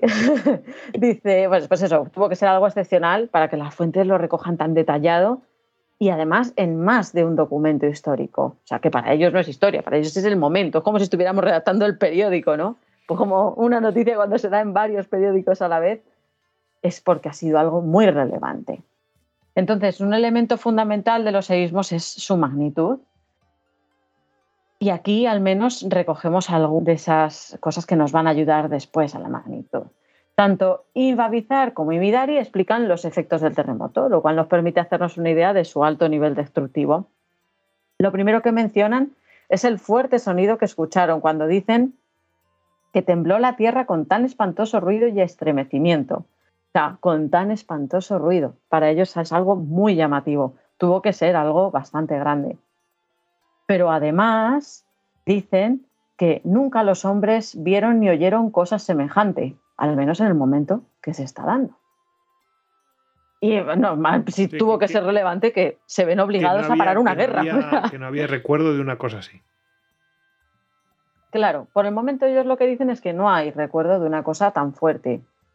Y tienen razón, en las fuentes la verdad es que no he encontrado otro que es anterior a este, pero no, no tiene nada que ver, nada que ver con esto. Y bueno, ¿qué más? Pues esto, ahora nos vamos a ir un poco a, comparar los dos textos. Dicen Córdoba, no surgieron una gran destrucción, pero sí un fuerte movimiento, como un zarandeo. Señalan que se estremecieron o se conmovieron los alcázares y las montañas, pero no explicitan perdón, que se cayeran las edificaciones, pero sí que se mueven. Sin embargo, en el texto de Invavizar, que nos sitúa, como ya hemos visto, más cerca de la costa malagueña, dicen Cayeron muchos alcázares y magníficos edificios y otros quedaron muy quebrantados. Uy, por favor, no se leen quebrantados. Se hundieron montes, abrieron peñascos y la tierra se hundió y tragó pueblos y alturas. O sea, que en la costa malagueña tuvo una fuerza mayor, se sintió mucho más que en Córdoba. Esto O sea, yo- Vamos yo a- ahora mismo lo, lo estoy Sí, sí. llevando a situaciones actuales y es un evento, no sé... Fue un, mm, fue un evento fuerte. No, De evento- hecho, dentro de esos fenómenos raritos veremos por qué sabemos sí, que, que es un esto evento desde, fuerte. desde luego terremotos Es lo que nos va a dar la pista. mm, No hemos vivido. Ahora, Mm. Hombre, sí, sí los hemos vivido. El de de actuales. Me refiero no 1700, actuales, no es el de actuales Lorca. no. No, no. no, no es el de Lorca. No es el de Lorca. No, no, no. Pero encima, a este terremoto le sumamos la frasecita del tsunami que dice: El mar se retrajo y apartó de las costas y desaparecieron islas y escollos en el mar. Pues ese, ese retraimiento del mar antes de soltar una ola de tsunami. Nos lo están redactando también. Además que es Así que es que un fenómeno... Es, Posible que el tsunami afectara cuanto menos a un sector de la es un costa fenómeno oriental de que, Andalucía. fíjate que podían no haberlo descrito, haber dicho, pues vino una ola gorda o yo sé. No, no, pero es que a él le llamó la atención o a la gente le llamó la atención de que Sí. el mar se, se retrajo. Y eso Sí. es... Sí, les llama la atención. Porque además en Estepona, pues como pasa hoy en día en cualquier población mm, de mar, están muy dados al mar, ya sea por la pesca, eh, pues eso, para los atunes había todo un sistema para localizarlos y pescarlos. O sea, son gente echada al mar, así que cuando el mar hace algo así, para ellos, mm, claro, si no tienes cierto conocimiento, si no has estudiado nunca en tu vida, esto lo ves como algo un tanto perturbador. Vamos a dejarlo como perturbador. Entramos en los fenómenos singulares, que aquí es donde uno puede decir, oh, cuarto milenio. Bueno, sí, pero no. En realidad lo hemos tenido que traer a la ciencia. Y es que eh, dentro de esos fenómenos singulares están lo que hemos llamado, porque son así, luces de terremoto. Y es que de los, de los traídos en los textos cabe destacar este hecho singular que llama poderosamente la atención, que es en lo referente a los pasajes de Córdoba y es muy relevante para el mundo sísmico, pero y relata esto de las luces de terremoto. Os he copiado aquí el texto en concreto que nos interesa, que dice, la tierra se estremeció en Córdoba por un fuerte terremoto, desencadenándose una nube portadora de tinieblas, truenos y relámpagos. Seis personas fueron derribadas sobre sus espaldas. Dos de ellas murieron. Ya tenemos a dos muertos por luces de terremoto. Electricidad al fin y al cabo. El cabello de uno de ellos se quemó y se ennegrecieron su rostro y su costado izquierdo, mientras que el otro mostraba negro su costado derecho. Los cuatro abatidos fueron preguntados acerca de lo que sentían y contestaron. Sentimos fuego como una pesada ola. La gente de la mezquita percibió el aroma del fuego, pero no se encontró rastro de la centella, ni en tejados ni en paredes. O sea, que lo que notan es electricidad. Son muy conscientes de lo que es un rayo. Pero no entró por la ventana. ¿Por dónde entró entonces? Pues muy probablemente esa electricidad estaba siguiendo el curso del río y acabó entrando en la mezquita. El texto narra eso, como varias personas que estaban en la mezquita preparándose para la oración de Almagrib, que además recordamos, porque hay gente en la mezquita, porque están en la oración de Almagrib, la del ocaso les va a afectar esta electricidad producida por el terremoto. Lo primero que relatan es la aparición de una nube que debía de ser densa y portadora de algo parecido a una gran tormenta. Son varios los estudios que refieren la aparición de este tipo de nubes en los instantes anteriores o justo posterior a un seísmo o incluso en el momento, o sea, ya sea antes, después, durante el seísmo. Asimismo, mencionan como una especie de rayo debió entrar por la misma puerta, porque si no había ningún indicio de que estuviese entrando por otro sitio electricidad fuerte, tuvo que entrar por la puerta, que estaba abierta para recibir a la gente en esa oración de Almagrib. No provocó daño en el edificio, pero sí que electrocutó a seis personas, porque el texto nos dice que estas seis personas fueron derribadas sobre sus espaldas. Así que es muy probable que esa electricidad generara una explosión. No, esto no es que yo lo diga así, es que hay, hay mucha bibliografía al respecto. Pero además, lo que más relevante también nos, nos aparte de imaginarnos una bola de electricidad andando por el río, eh, es eso, la idea de saber que dos personas fallecieron por esto, porque se llegaron a quemar por esa explosión de la electricidad. Las cuatro, que quedan vivas, pero que también les afectó esta explosión, dicen que sienten un fuego como una pesada ola, es decir, una electrocución.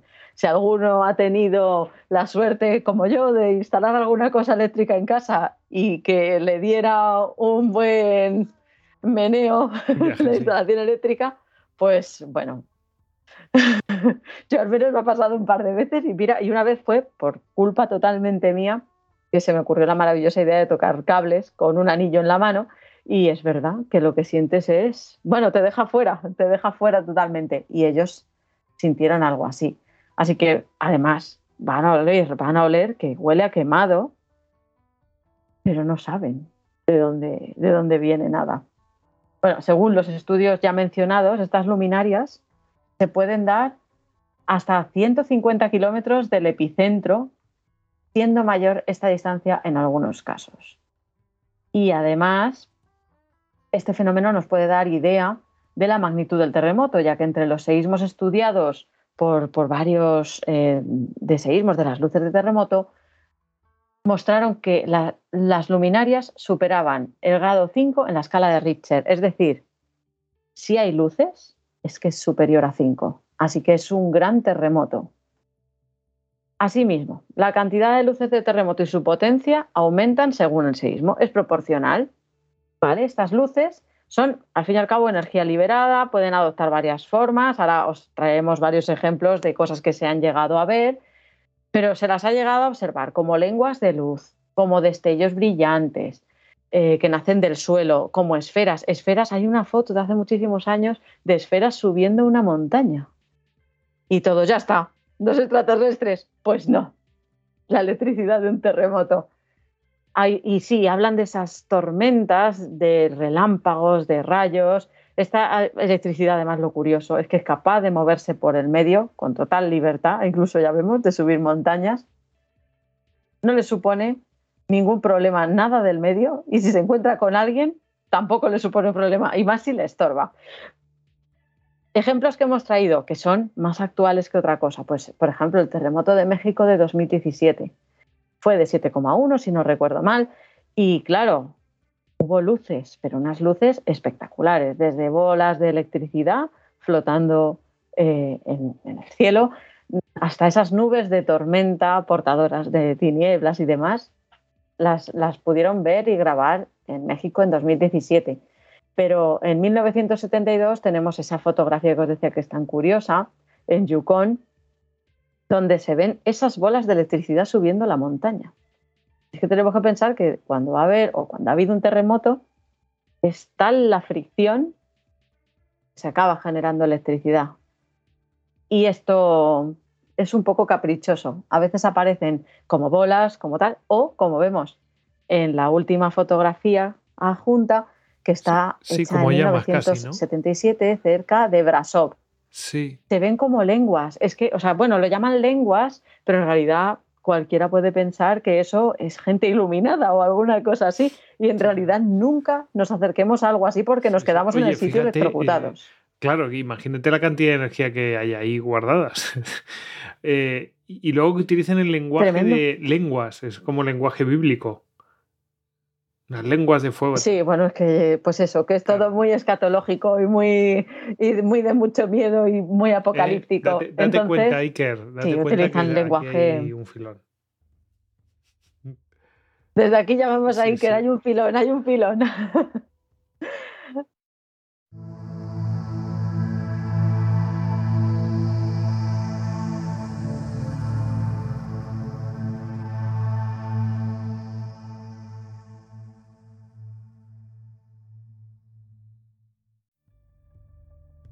Entraste en istocast.com y descargaste todos nuestros podcasts de historia. Le contaste nuestras batallitas a tu reina. Nos compartiste con tus amigos y nos escuchas en insomnio hasta la muerte. Te recomendé suscribirte cuidadosamente, persa. Quizás deberías haberme hecho caso. Esto es un vicio. Esto es locura. ¡Locura! ¡Esto es Istocast! ¡No es Esparta! pero casi.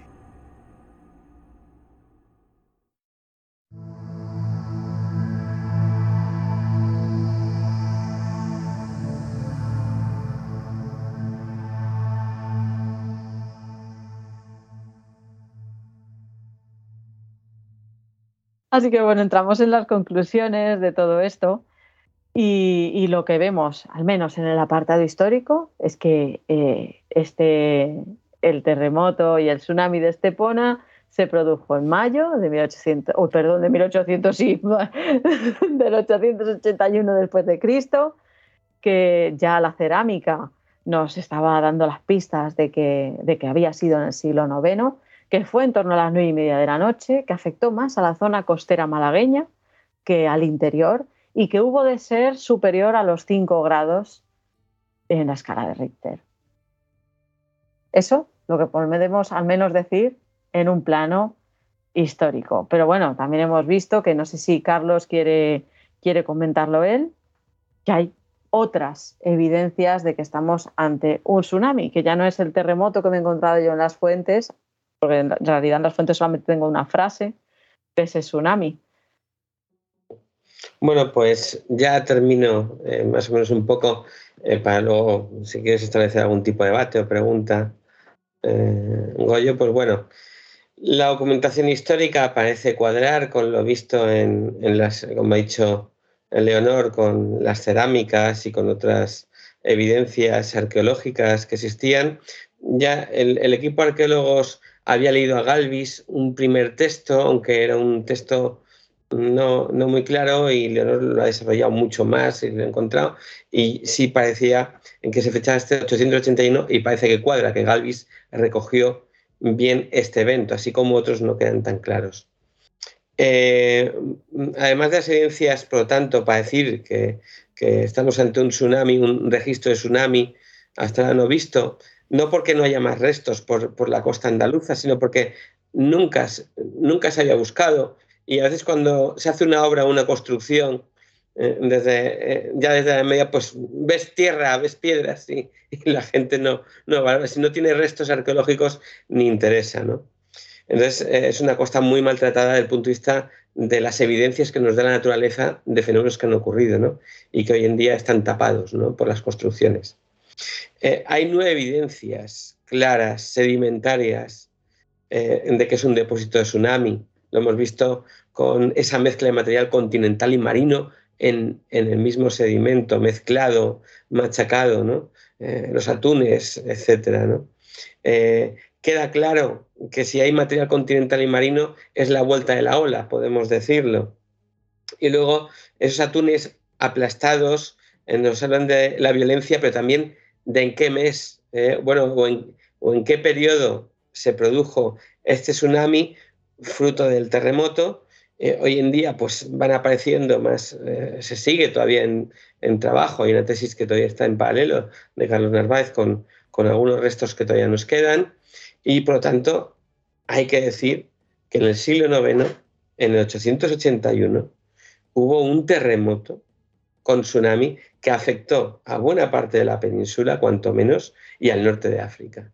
Y fue un terremoto eh, espectacular pues para generar un tsunami de 3 metros de altura en el Mediterráneo es algo hasta ahora que sí sabemos que no ha vuelto a suceder. Eh, al menos me refiero en el entorno de, Málaga, aunque hay algunas evidencias posteriores, pero con un terremoto de esta, magnitud no.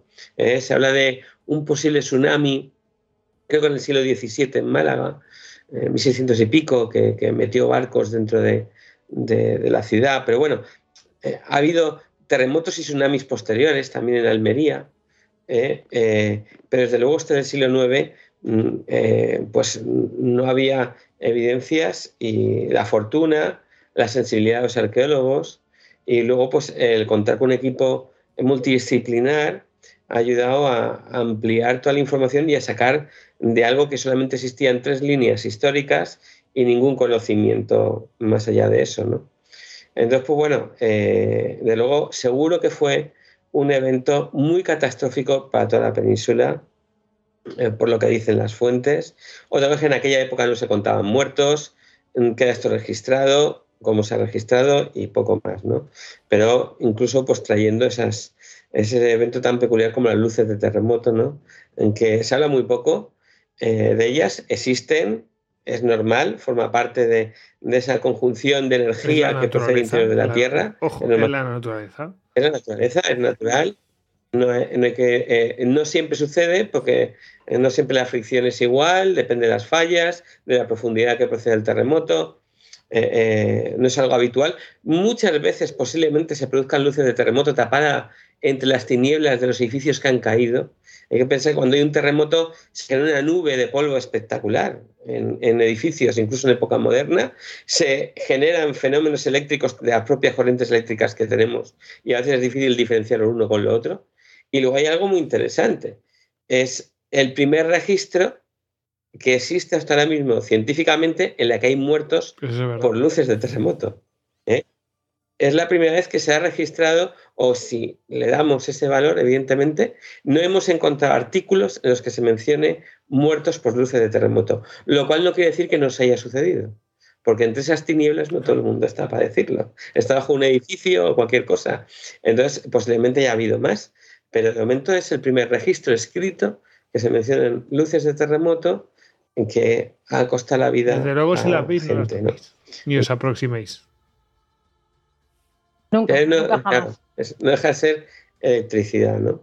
Y por tanto, yo creo esto para nosotros, yo para mí creo que es uno de los grandes eh, hallazgos en los que he podido eh, colaborar e investigar y en los que hemos estado, ¿no? Porque, y sobre todo para nosotros lo más emocionante fue que nos lo reconociera la Asociación Internacional de Tsunamis sin quitar una coma eh, les pareció, les encantó todo esto y, además los que llevan hoy en día para, eh, para, la ONU todo lo que es la detección de tsunamis. ¿eh? es una revista especializada exclusivamente en tsunamis internacional la que ha reconocido pues que sí, que, que estamos ante un evento del pasado de gran magnitud que supuso un terremoto y un tsunami. Todavía quedan algunas incógnitas, son, pero son eh, nueve evidencias y luego hay evidencias, eh, testimonio histórico, o sea, mm, y alguno pues prácticamente explícito. Bueno, entre, uno y otro pues se complementan. A veces, a veces es explícito, pero hay veces que te lo intentan poner en duda y dices, bueno, vale, lo que tú quieras. Pero bueno, nosotros sí es verdad que esto lo publicamos en 2021, los nueve que formamos el equipo, en una revista, como ha dicho Carlos, que es Science of Tsunami Hazard, que está, pues eso, está en internet. Eh, pero mm, si alguien tiene así muchísima curiosidad, lo voy a poner el enlace en Twitter para que lo, para que lo puedan leer y se llama Evidencias, está en inglés, pero bueno, evidencias, yo lo traduzco, evidencias sedimentológicas, geoarqueológicas e históricas del terremoto y tsunami del 881 después de Cristo en el Mediterráneo occidental. Espera, que lo metemos en la bibliografía. Bibliografía que viene de manos de Ediciones a la Mina, pues eso. Eh, evidencias sedimentológicas, geoarqueológicas eh, e históricas eh, del terremoto del 881 y tsunami del eh, Mediterráneo Occidental, eh, bueno, del mar Mediterráneo Occidental. Lo he traducido bien, creo que sí. así, ahí, ahí. sí, sí. Y bueno, la, mm, tsunami, la revista es Science of Tsunami Hazards, de los peligros de, o sea, la ciencia del peligro de los tsunamis, ¿cómo, cómo sería la traducción de la revista? Sí, algo así. Sí, algo así, ¿no?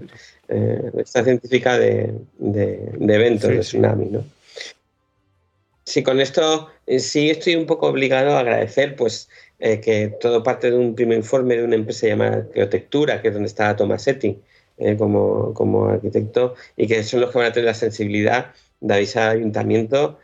También hemos tenido, hay que agradecer también a, a que nos dejaron estar bastante tiempo excavando en el sitio y poder coger muestras a la familia que es que, estaba pensando en ella la principal afectada no sí, los principales afectados que esperaron el tiempo suficiente y nos dieron acceso siempre que hemos recorrido que es la familia Potenquín que tiene un nombre Alexander Potenquín efectivamente. Desde aquí vamos a agradecerles porque cualquier otra familia hubiera dicho oye pues no oye que yo quiero hacer la obra y no sé qué pues mira, ahora tienen para contarle a sus hijos y a sus siguientes generaciones, oye, gracias a que en nuestra casa encontraron esto, pues sabemos que aquí pasó tal cosa. Y no es ninguna tontería. Es decir, pues oye, eh, primer registro que tenemos así de un evento de tal magnitud y tal, oye, pues mm, quizás en el futuro pueda salvar vidas, no sé.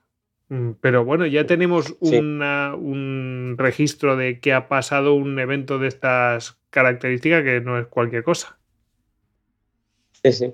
Y luego, pues también hay que reconocer que el que negoció con esto, unos que negociaron, eh, aparte de, los de la empresa eh, y el de Alfonso, el arqueólogo, pues el concejal eh, José María Guerrero, que estaba en aquella época, ahora ya no lo es, del Ayuntamiento de Estepona, que puso todo lo que pudo por poner, me refiero, para ayudarnos a financiar parte de los costes que tuvimos en esto y tener una sensibilidad especial, porque insisto, en contar, en contar cuatro piedras mal puestas con unos moluscos eh, y, llegar a esto, pues, ¿cuántas veces se han enterrado y no se ha dicho nada? Es decir, y no se le da un valor. Mm.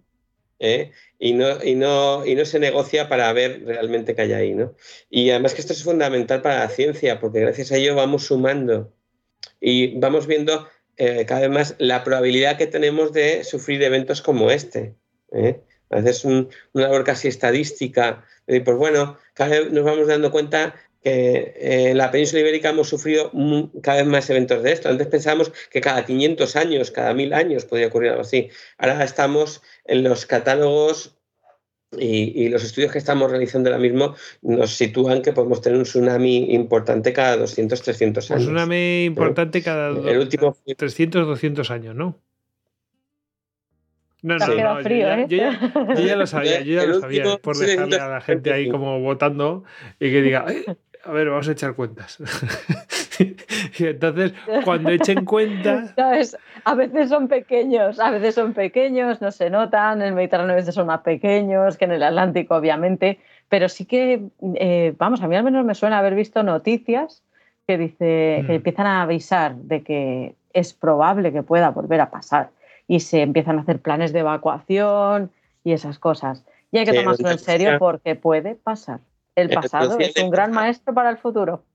Han empezado poco a poco en Andalucía, a ver, poquito a poco, ¿eh? vamos lentos, pero bueno, empieza a haber cierta sensibilidad en este mm. aspecto por parte de algunos ayuntamientos y de la consejería eh, de, buscar planificaciones, aunque ya digo que está la cosa un poco cruda, ¿eh? porque tal como tenemos la costa pegada al mar, eh, un evento como el de Málaga tendría consecuencias peores que la media a día de hoy, ahora mismo. No sé, como el de Estepona que hemos visto, que afectaría aunque, aunque fuera solamente, Aunque fuera solamente porque está más poblada.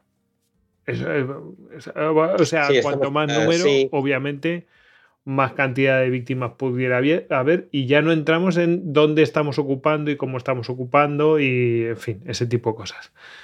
Sí todo lo que es ¿Dónde, la ¿Dónde estamos ocupando? Sí, esa es, es además una cuestión importante para casi todo. Nos encontramos cada cosa que verdad.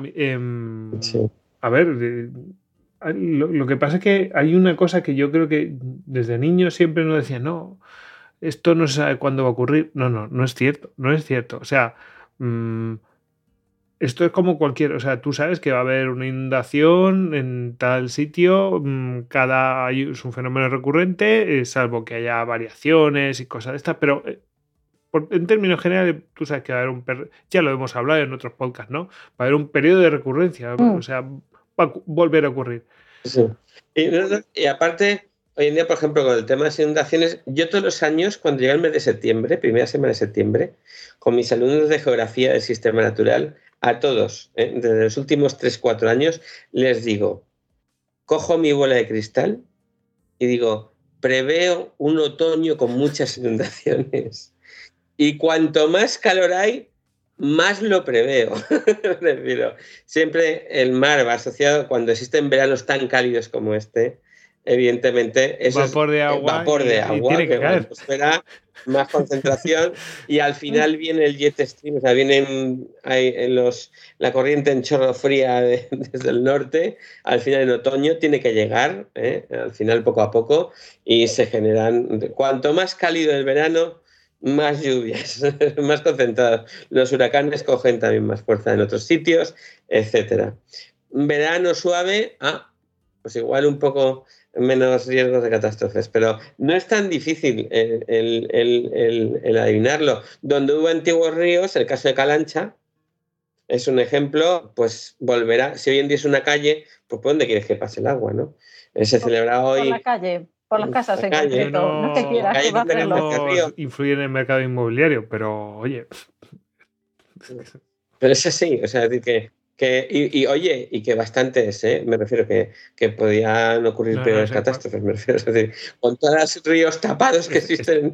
Estoy totalmente de acuerdo. no, mundo pasa más porque Dios no quiere. Que no coincida toda la vez, me refiero, es, es Pero hasta el, dices, menos mal. El tema de que nos mentalicemos de que los fenómenos naturales no son fenómenos aleatorios. Mmm, Mm, puramente aleatorios, como diríamos, ¿no? En plan de, ah, pues ha sucedido así. No, no son puramente aleatorios. Es que mm, se dan unas condiciones y cada cierto tiempo, pues suceden y nos tenemos que mentalizar. Es decir, sí, no podemos decir exactamente, bueno, y ahora ya no tanto, ahora ya no tanto, ya sabemos, podemos aproximarnos a algunos fenómenos que antes era impensable. Mm, incluso decir dónde va a ocurrir y cuándo va a ocurrir, ahora ya podemos aproximarnos mucho, pero incluso en los que no sabemos, sí sabemos que hay una alta probabilidad que suceda en un periodo. Y entonces mm, tenemos que ser conscientes de ello y los políticos tienen que ser conscientes de ellos y, de la responsabilidad los políticos...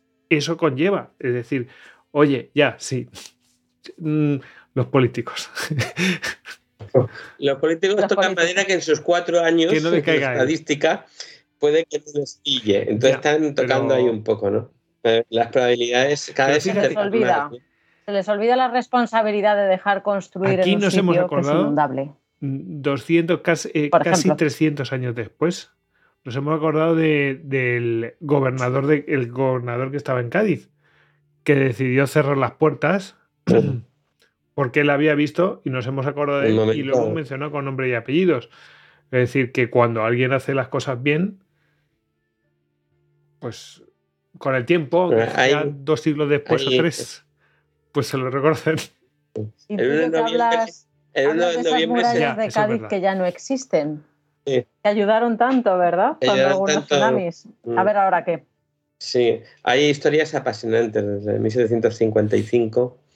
Hay una historia que yo, bueno, eh, me contó un historiador de ahí, mi querido José, que es de, del Instituto Español de, de, investigación de desastres y tal, él me comentaba eh, que había encontrado un registro histórico de un hombre de San Fernando, o cuando aquello se atribuía las catástrofes a, una cuestión divina, ¿no? que castiga una ciudad.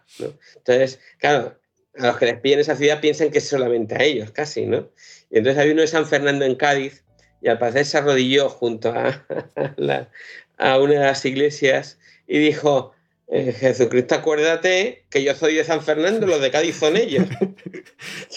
y, entonces, al parecer, cuando pasó el tsunami, los de Cádiz pensaron que se estaban cachondeando de ellos, lo apalearon, lo destrozaron, terminó en el hospital y se cree que murió del este, ¿no? Pero, pero bueno, hay muchas historias alrededor de eso, de un, de un sacerdote que al estilo Gandalf con, su, con el crucifijo, se plantó ante la ola y dijo hasta aquí casi, ¿no? Y ahí se quedó la ola, ¿eh? casualmente. ¿no? También habría que estudiar un poco el relieve de la zona, ¿no? el líder hacer cortes microtopográficos. Pero yo me imagino que en esos momentos en esos momentos pálido te quedas, ¿no? Sí, sí, y seguro que su leyenda alrededor de él ha llegado. Sí, sí, es un hombre. Bueno, Dios está con él. Sí, yo me lo imagino internamente diciendo, ay, por favor, que pare. El segundo por favor, que pare. Sí, con idea Solo que en vez de, separarlas, las abrió. O sea, perdón, las paró.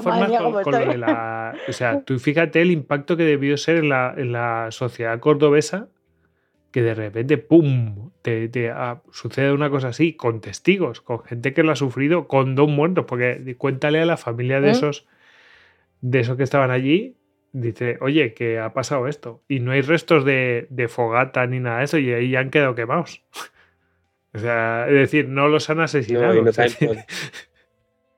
No, claro, entonces por eso piensan que son pues castigos divinos, porque les cuesta. ¿Cómo lo explicas? Para la cordobesa una cosa así. Eh, y, y toda una, una sociedad, pues claro, con, con, más habladuría, supersticiones y de todo mm, que la que tenemos ahora. Bueno, y la que tenemos ahora también. La que tenemos ahora no salen negacionistas de cualquier cosa ya. En, la, en la Edad Media, además, la, en, lo, en aquella época, por ejemplo, según qué cultura, los terremotos los interpretaban de distintas maneras. El mundo musulmán, en la Edad Media, interpretaba, eh, tenía muy claro que venía del interior y pensaban que eran, a veces le echaban la culpa a que generan pozos y, y dejaban que desde el Averno, las profundidades, ¿no? Eh, sí, y entonces en lo que decidían hacer a veces tomaban medidas post terremoto, habitualmente de cegar los pozos. Claro, eso le genera un conflicto, porque a su vez la necesidad de agua, y más en aquella época, por ejemplo, están recogidos más de un terremoto en, Granada, ¿no? en el que sellaban los pozos, los, cegaban porque pensaban que venía el interior. ¿no? Hay muchas historias en torno a, a cómo lo veía cada, cada sociedad. ¿no? Había un... Esto no hay que confundirlo con cuando les da por cegar los pozos o envenenarlos sí, en momentos de guerra. Es otra sí, cosa. Fíjate, me, sí, sí, pero vamos, que les da una inventiva llama, o sea, con los pozos que no veas. Quiero decir, ellos porque desconocían la escala, ¿no? Pero a día de hoy sí que sabemos que, mmm, pues yo qué sé, tienes que tapar algún pozo o dejar de intentar llenarlo. Me refiero a de casíferos y cosas de estas, que sí que se han dado situaciones de mmm, de temblores Ah, y cosas de estas. Sí, sí, sí. Entonces, quiero decir, fíjate, mmm, no tiene nada que ver, pero sí que le faltaba, o sea, que sí intentaba relacionarlo, pero claro, no está, o sea, eso era absurdo por la magnitud, no tenía ni, ni pie ni cabeza, ¿no? Pero bueno, pero ellos mm, decían, con su lógica, con lo que conocían entonces, pues intentaban buscarle algún tipo de, de consecuencia lógica, ¿no? De una causa-consecuencia. Y, y, cuando no estaba la lógica, estaba lo divino. Y ya y está. bueno, Sí, sí, eh, para ellos piensa que para ellos era su, en realidad formaba parte de su vida, estaba metida la religión en la vida privada hasta el fondo. O sea que en realidad echarle la culpa a lo divino y lo vemos como algo así muy, pero no, en realidad era algo que seguía en el engranaje de su vida y era normal para ellos pensar que es que algo habían Claro, hecho mal claro. y era un castigo divino. O sea, como vemos, hasta no hace poco, porque el terremoto de 1755 ya pasó. Sí, sí, sí. Bueno, mira, mira, Así mira, que- mira el de y eso no es de hace 1755, tanto. La gente que está en la iglesia, a esa, esa famosa iglesia que está ahí, todavía sigue derruida ahí en Lisboa, Sí. eh, que quedó ahí atrapada. En fin, que. Bueno, en Estepona se separó la iglesia de la torre. ¿Qué dices? Y en día, cuando vas a Estepona, hay una torre, hay una torre exenta, una torre exenta que es de la antigua iglesia que, que que, me imagino, reconstruyeron. Y luego es muy interesante que la fortaleza la rellenaron, ahora mismo están los, los arqueólogos, hasta hace dos años o tres, estaban vaciando la fortaleza, la rellenaron para que no se cayeran los muros de la fortaleza. La rellenaron de tierra, de cascotes, de todo. ¿eh? Porque pensaban que se, para que aguantara el terremoto, eh, o sea, de manera posterior las réplicas y todo, ¿no? Lo rellenaron, hoy en día las han vaciado y están redescubriendo la fortaleza de Estepona, vaciándola de todo lo que hicieron para protegerla, ¿no? Desde que hay, eh, de 1755 tiene historias espectaculares, ¿no? En Conila había un hombre que se quedó enganchado, creo que tres noches, a- era de una comitiva que se llevó la ola y este se quedó enganchado a uno juncado y cuando le recogieron dijo, ya ha pasado, ya ha terminado, está el tío agarrado Rizado. todavía. Sí.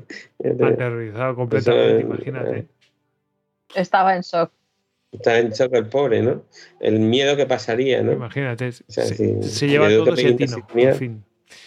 Bueno, Sí, sí. Y todavía amarraba Bueno, unos y- juncos. y gracias. Y rezando, claro, aunque seas Sí, ateo sí. perdido.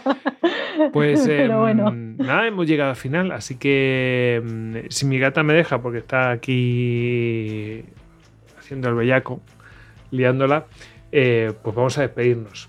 Entonces, eh, ya sabéis que antes de despedirnos, pues tenemos que dar las gracias a todos los oyentes que con difundiendo la palabra, bueno, pues van eh, haciendo llegar este podcast a unos y a otros. Y de entre ellos, bueno, a, los mecenas y especialmente al productor de este programa, que es el patrono héroe de la Termópilas, em, José Ángel.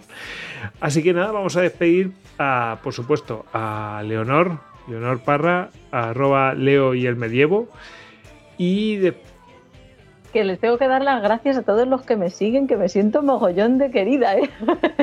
que sepan que les contesto en Evox, en YouTube y en Twitter. No, tampoco tengo más, pero en las tres cosas, intento contestar. No, no puedo, no me da la vida. Y despedimos también a Carlos Arteaga. Carlos, un placer como siempre muchas gracias. Yo no estoy en esas cosas. Muy tranquilo. Porque es que si no, no, no serviría. Y creo que Yo lo cuento. el Coti, el Coti 2.0. Pero bueno, siempre es un placer estar aquí. Muchas gracias. Pues nada, em, y nada, nos despedimos. Ya sabéis que a todos nos podéis encontrar, a todos nosotros nos podéis encontrar en un montón de redes sociales. Y pero vamos, que en istocast.com ahí tenéis cualquier información de Istocast, todo está agrupado ahí. Y nada, chicos, hala, a despedirse. Adiós. Agur. Hasta luego, adiós. Semper Fidelis.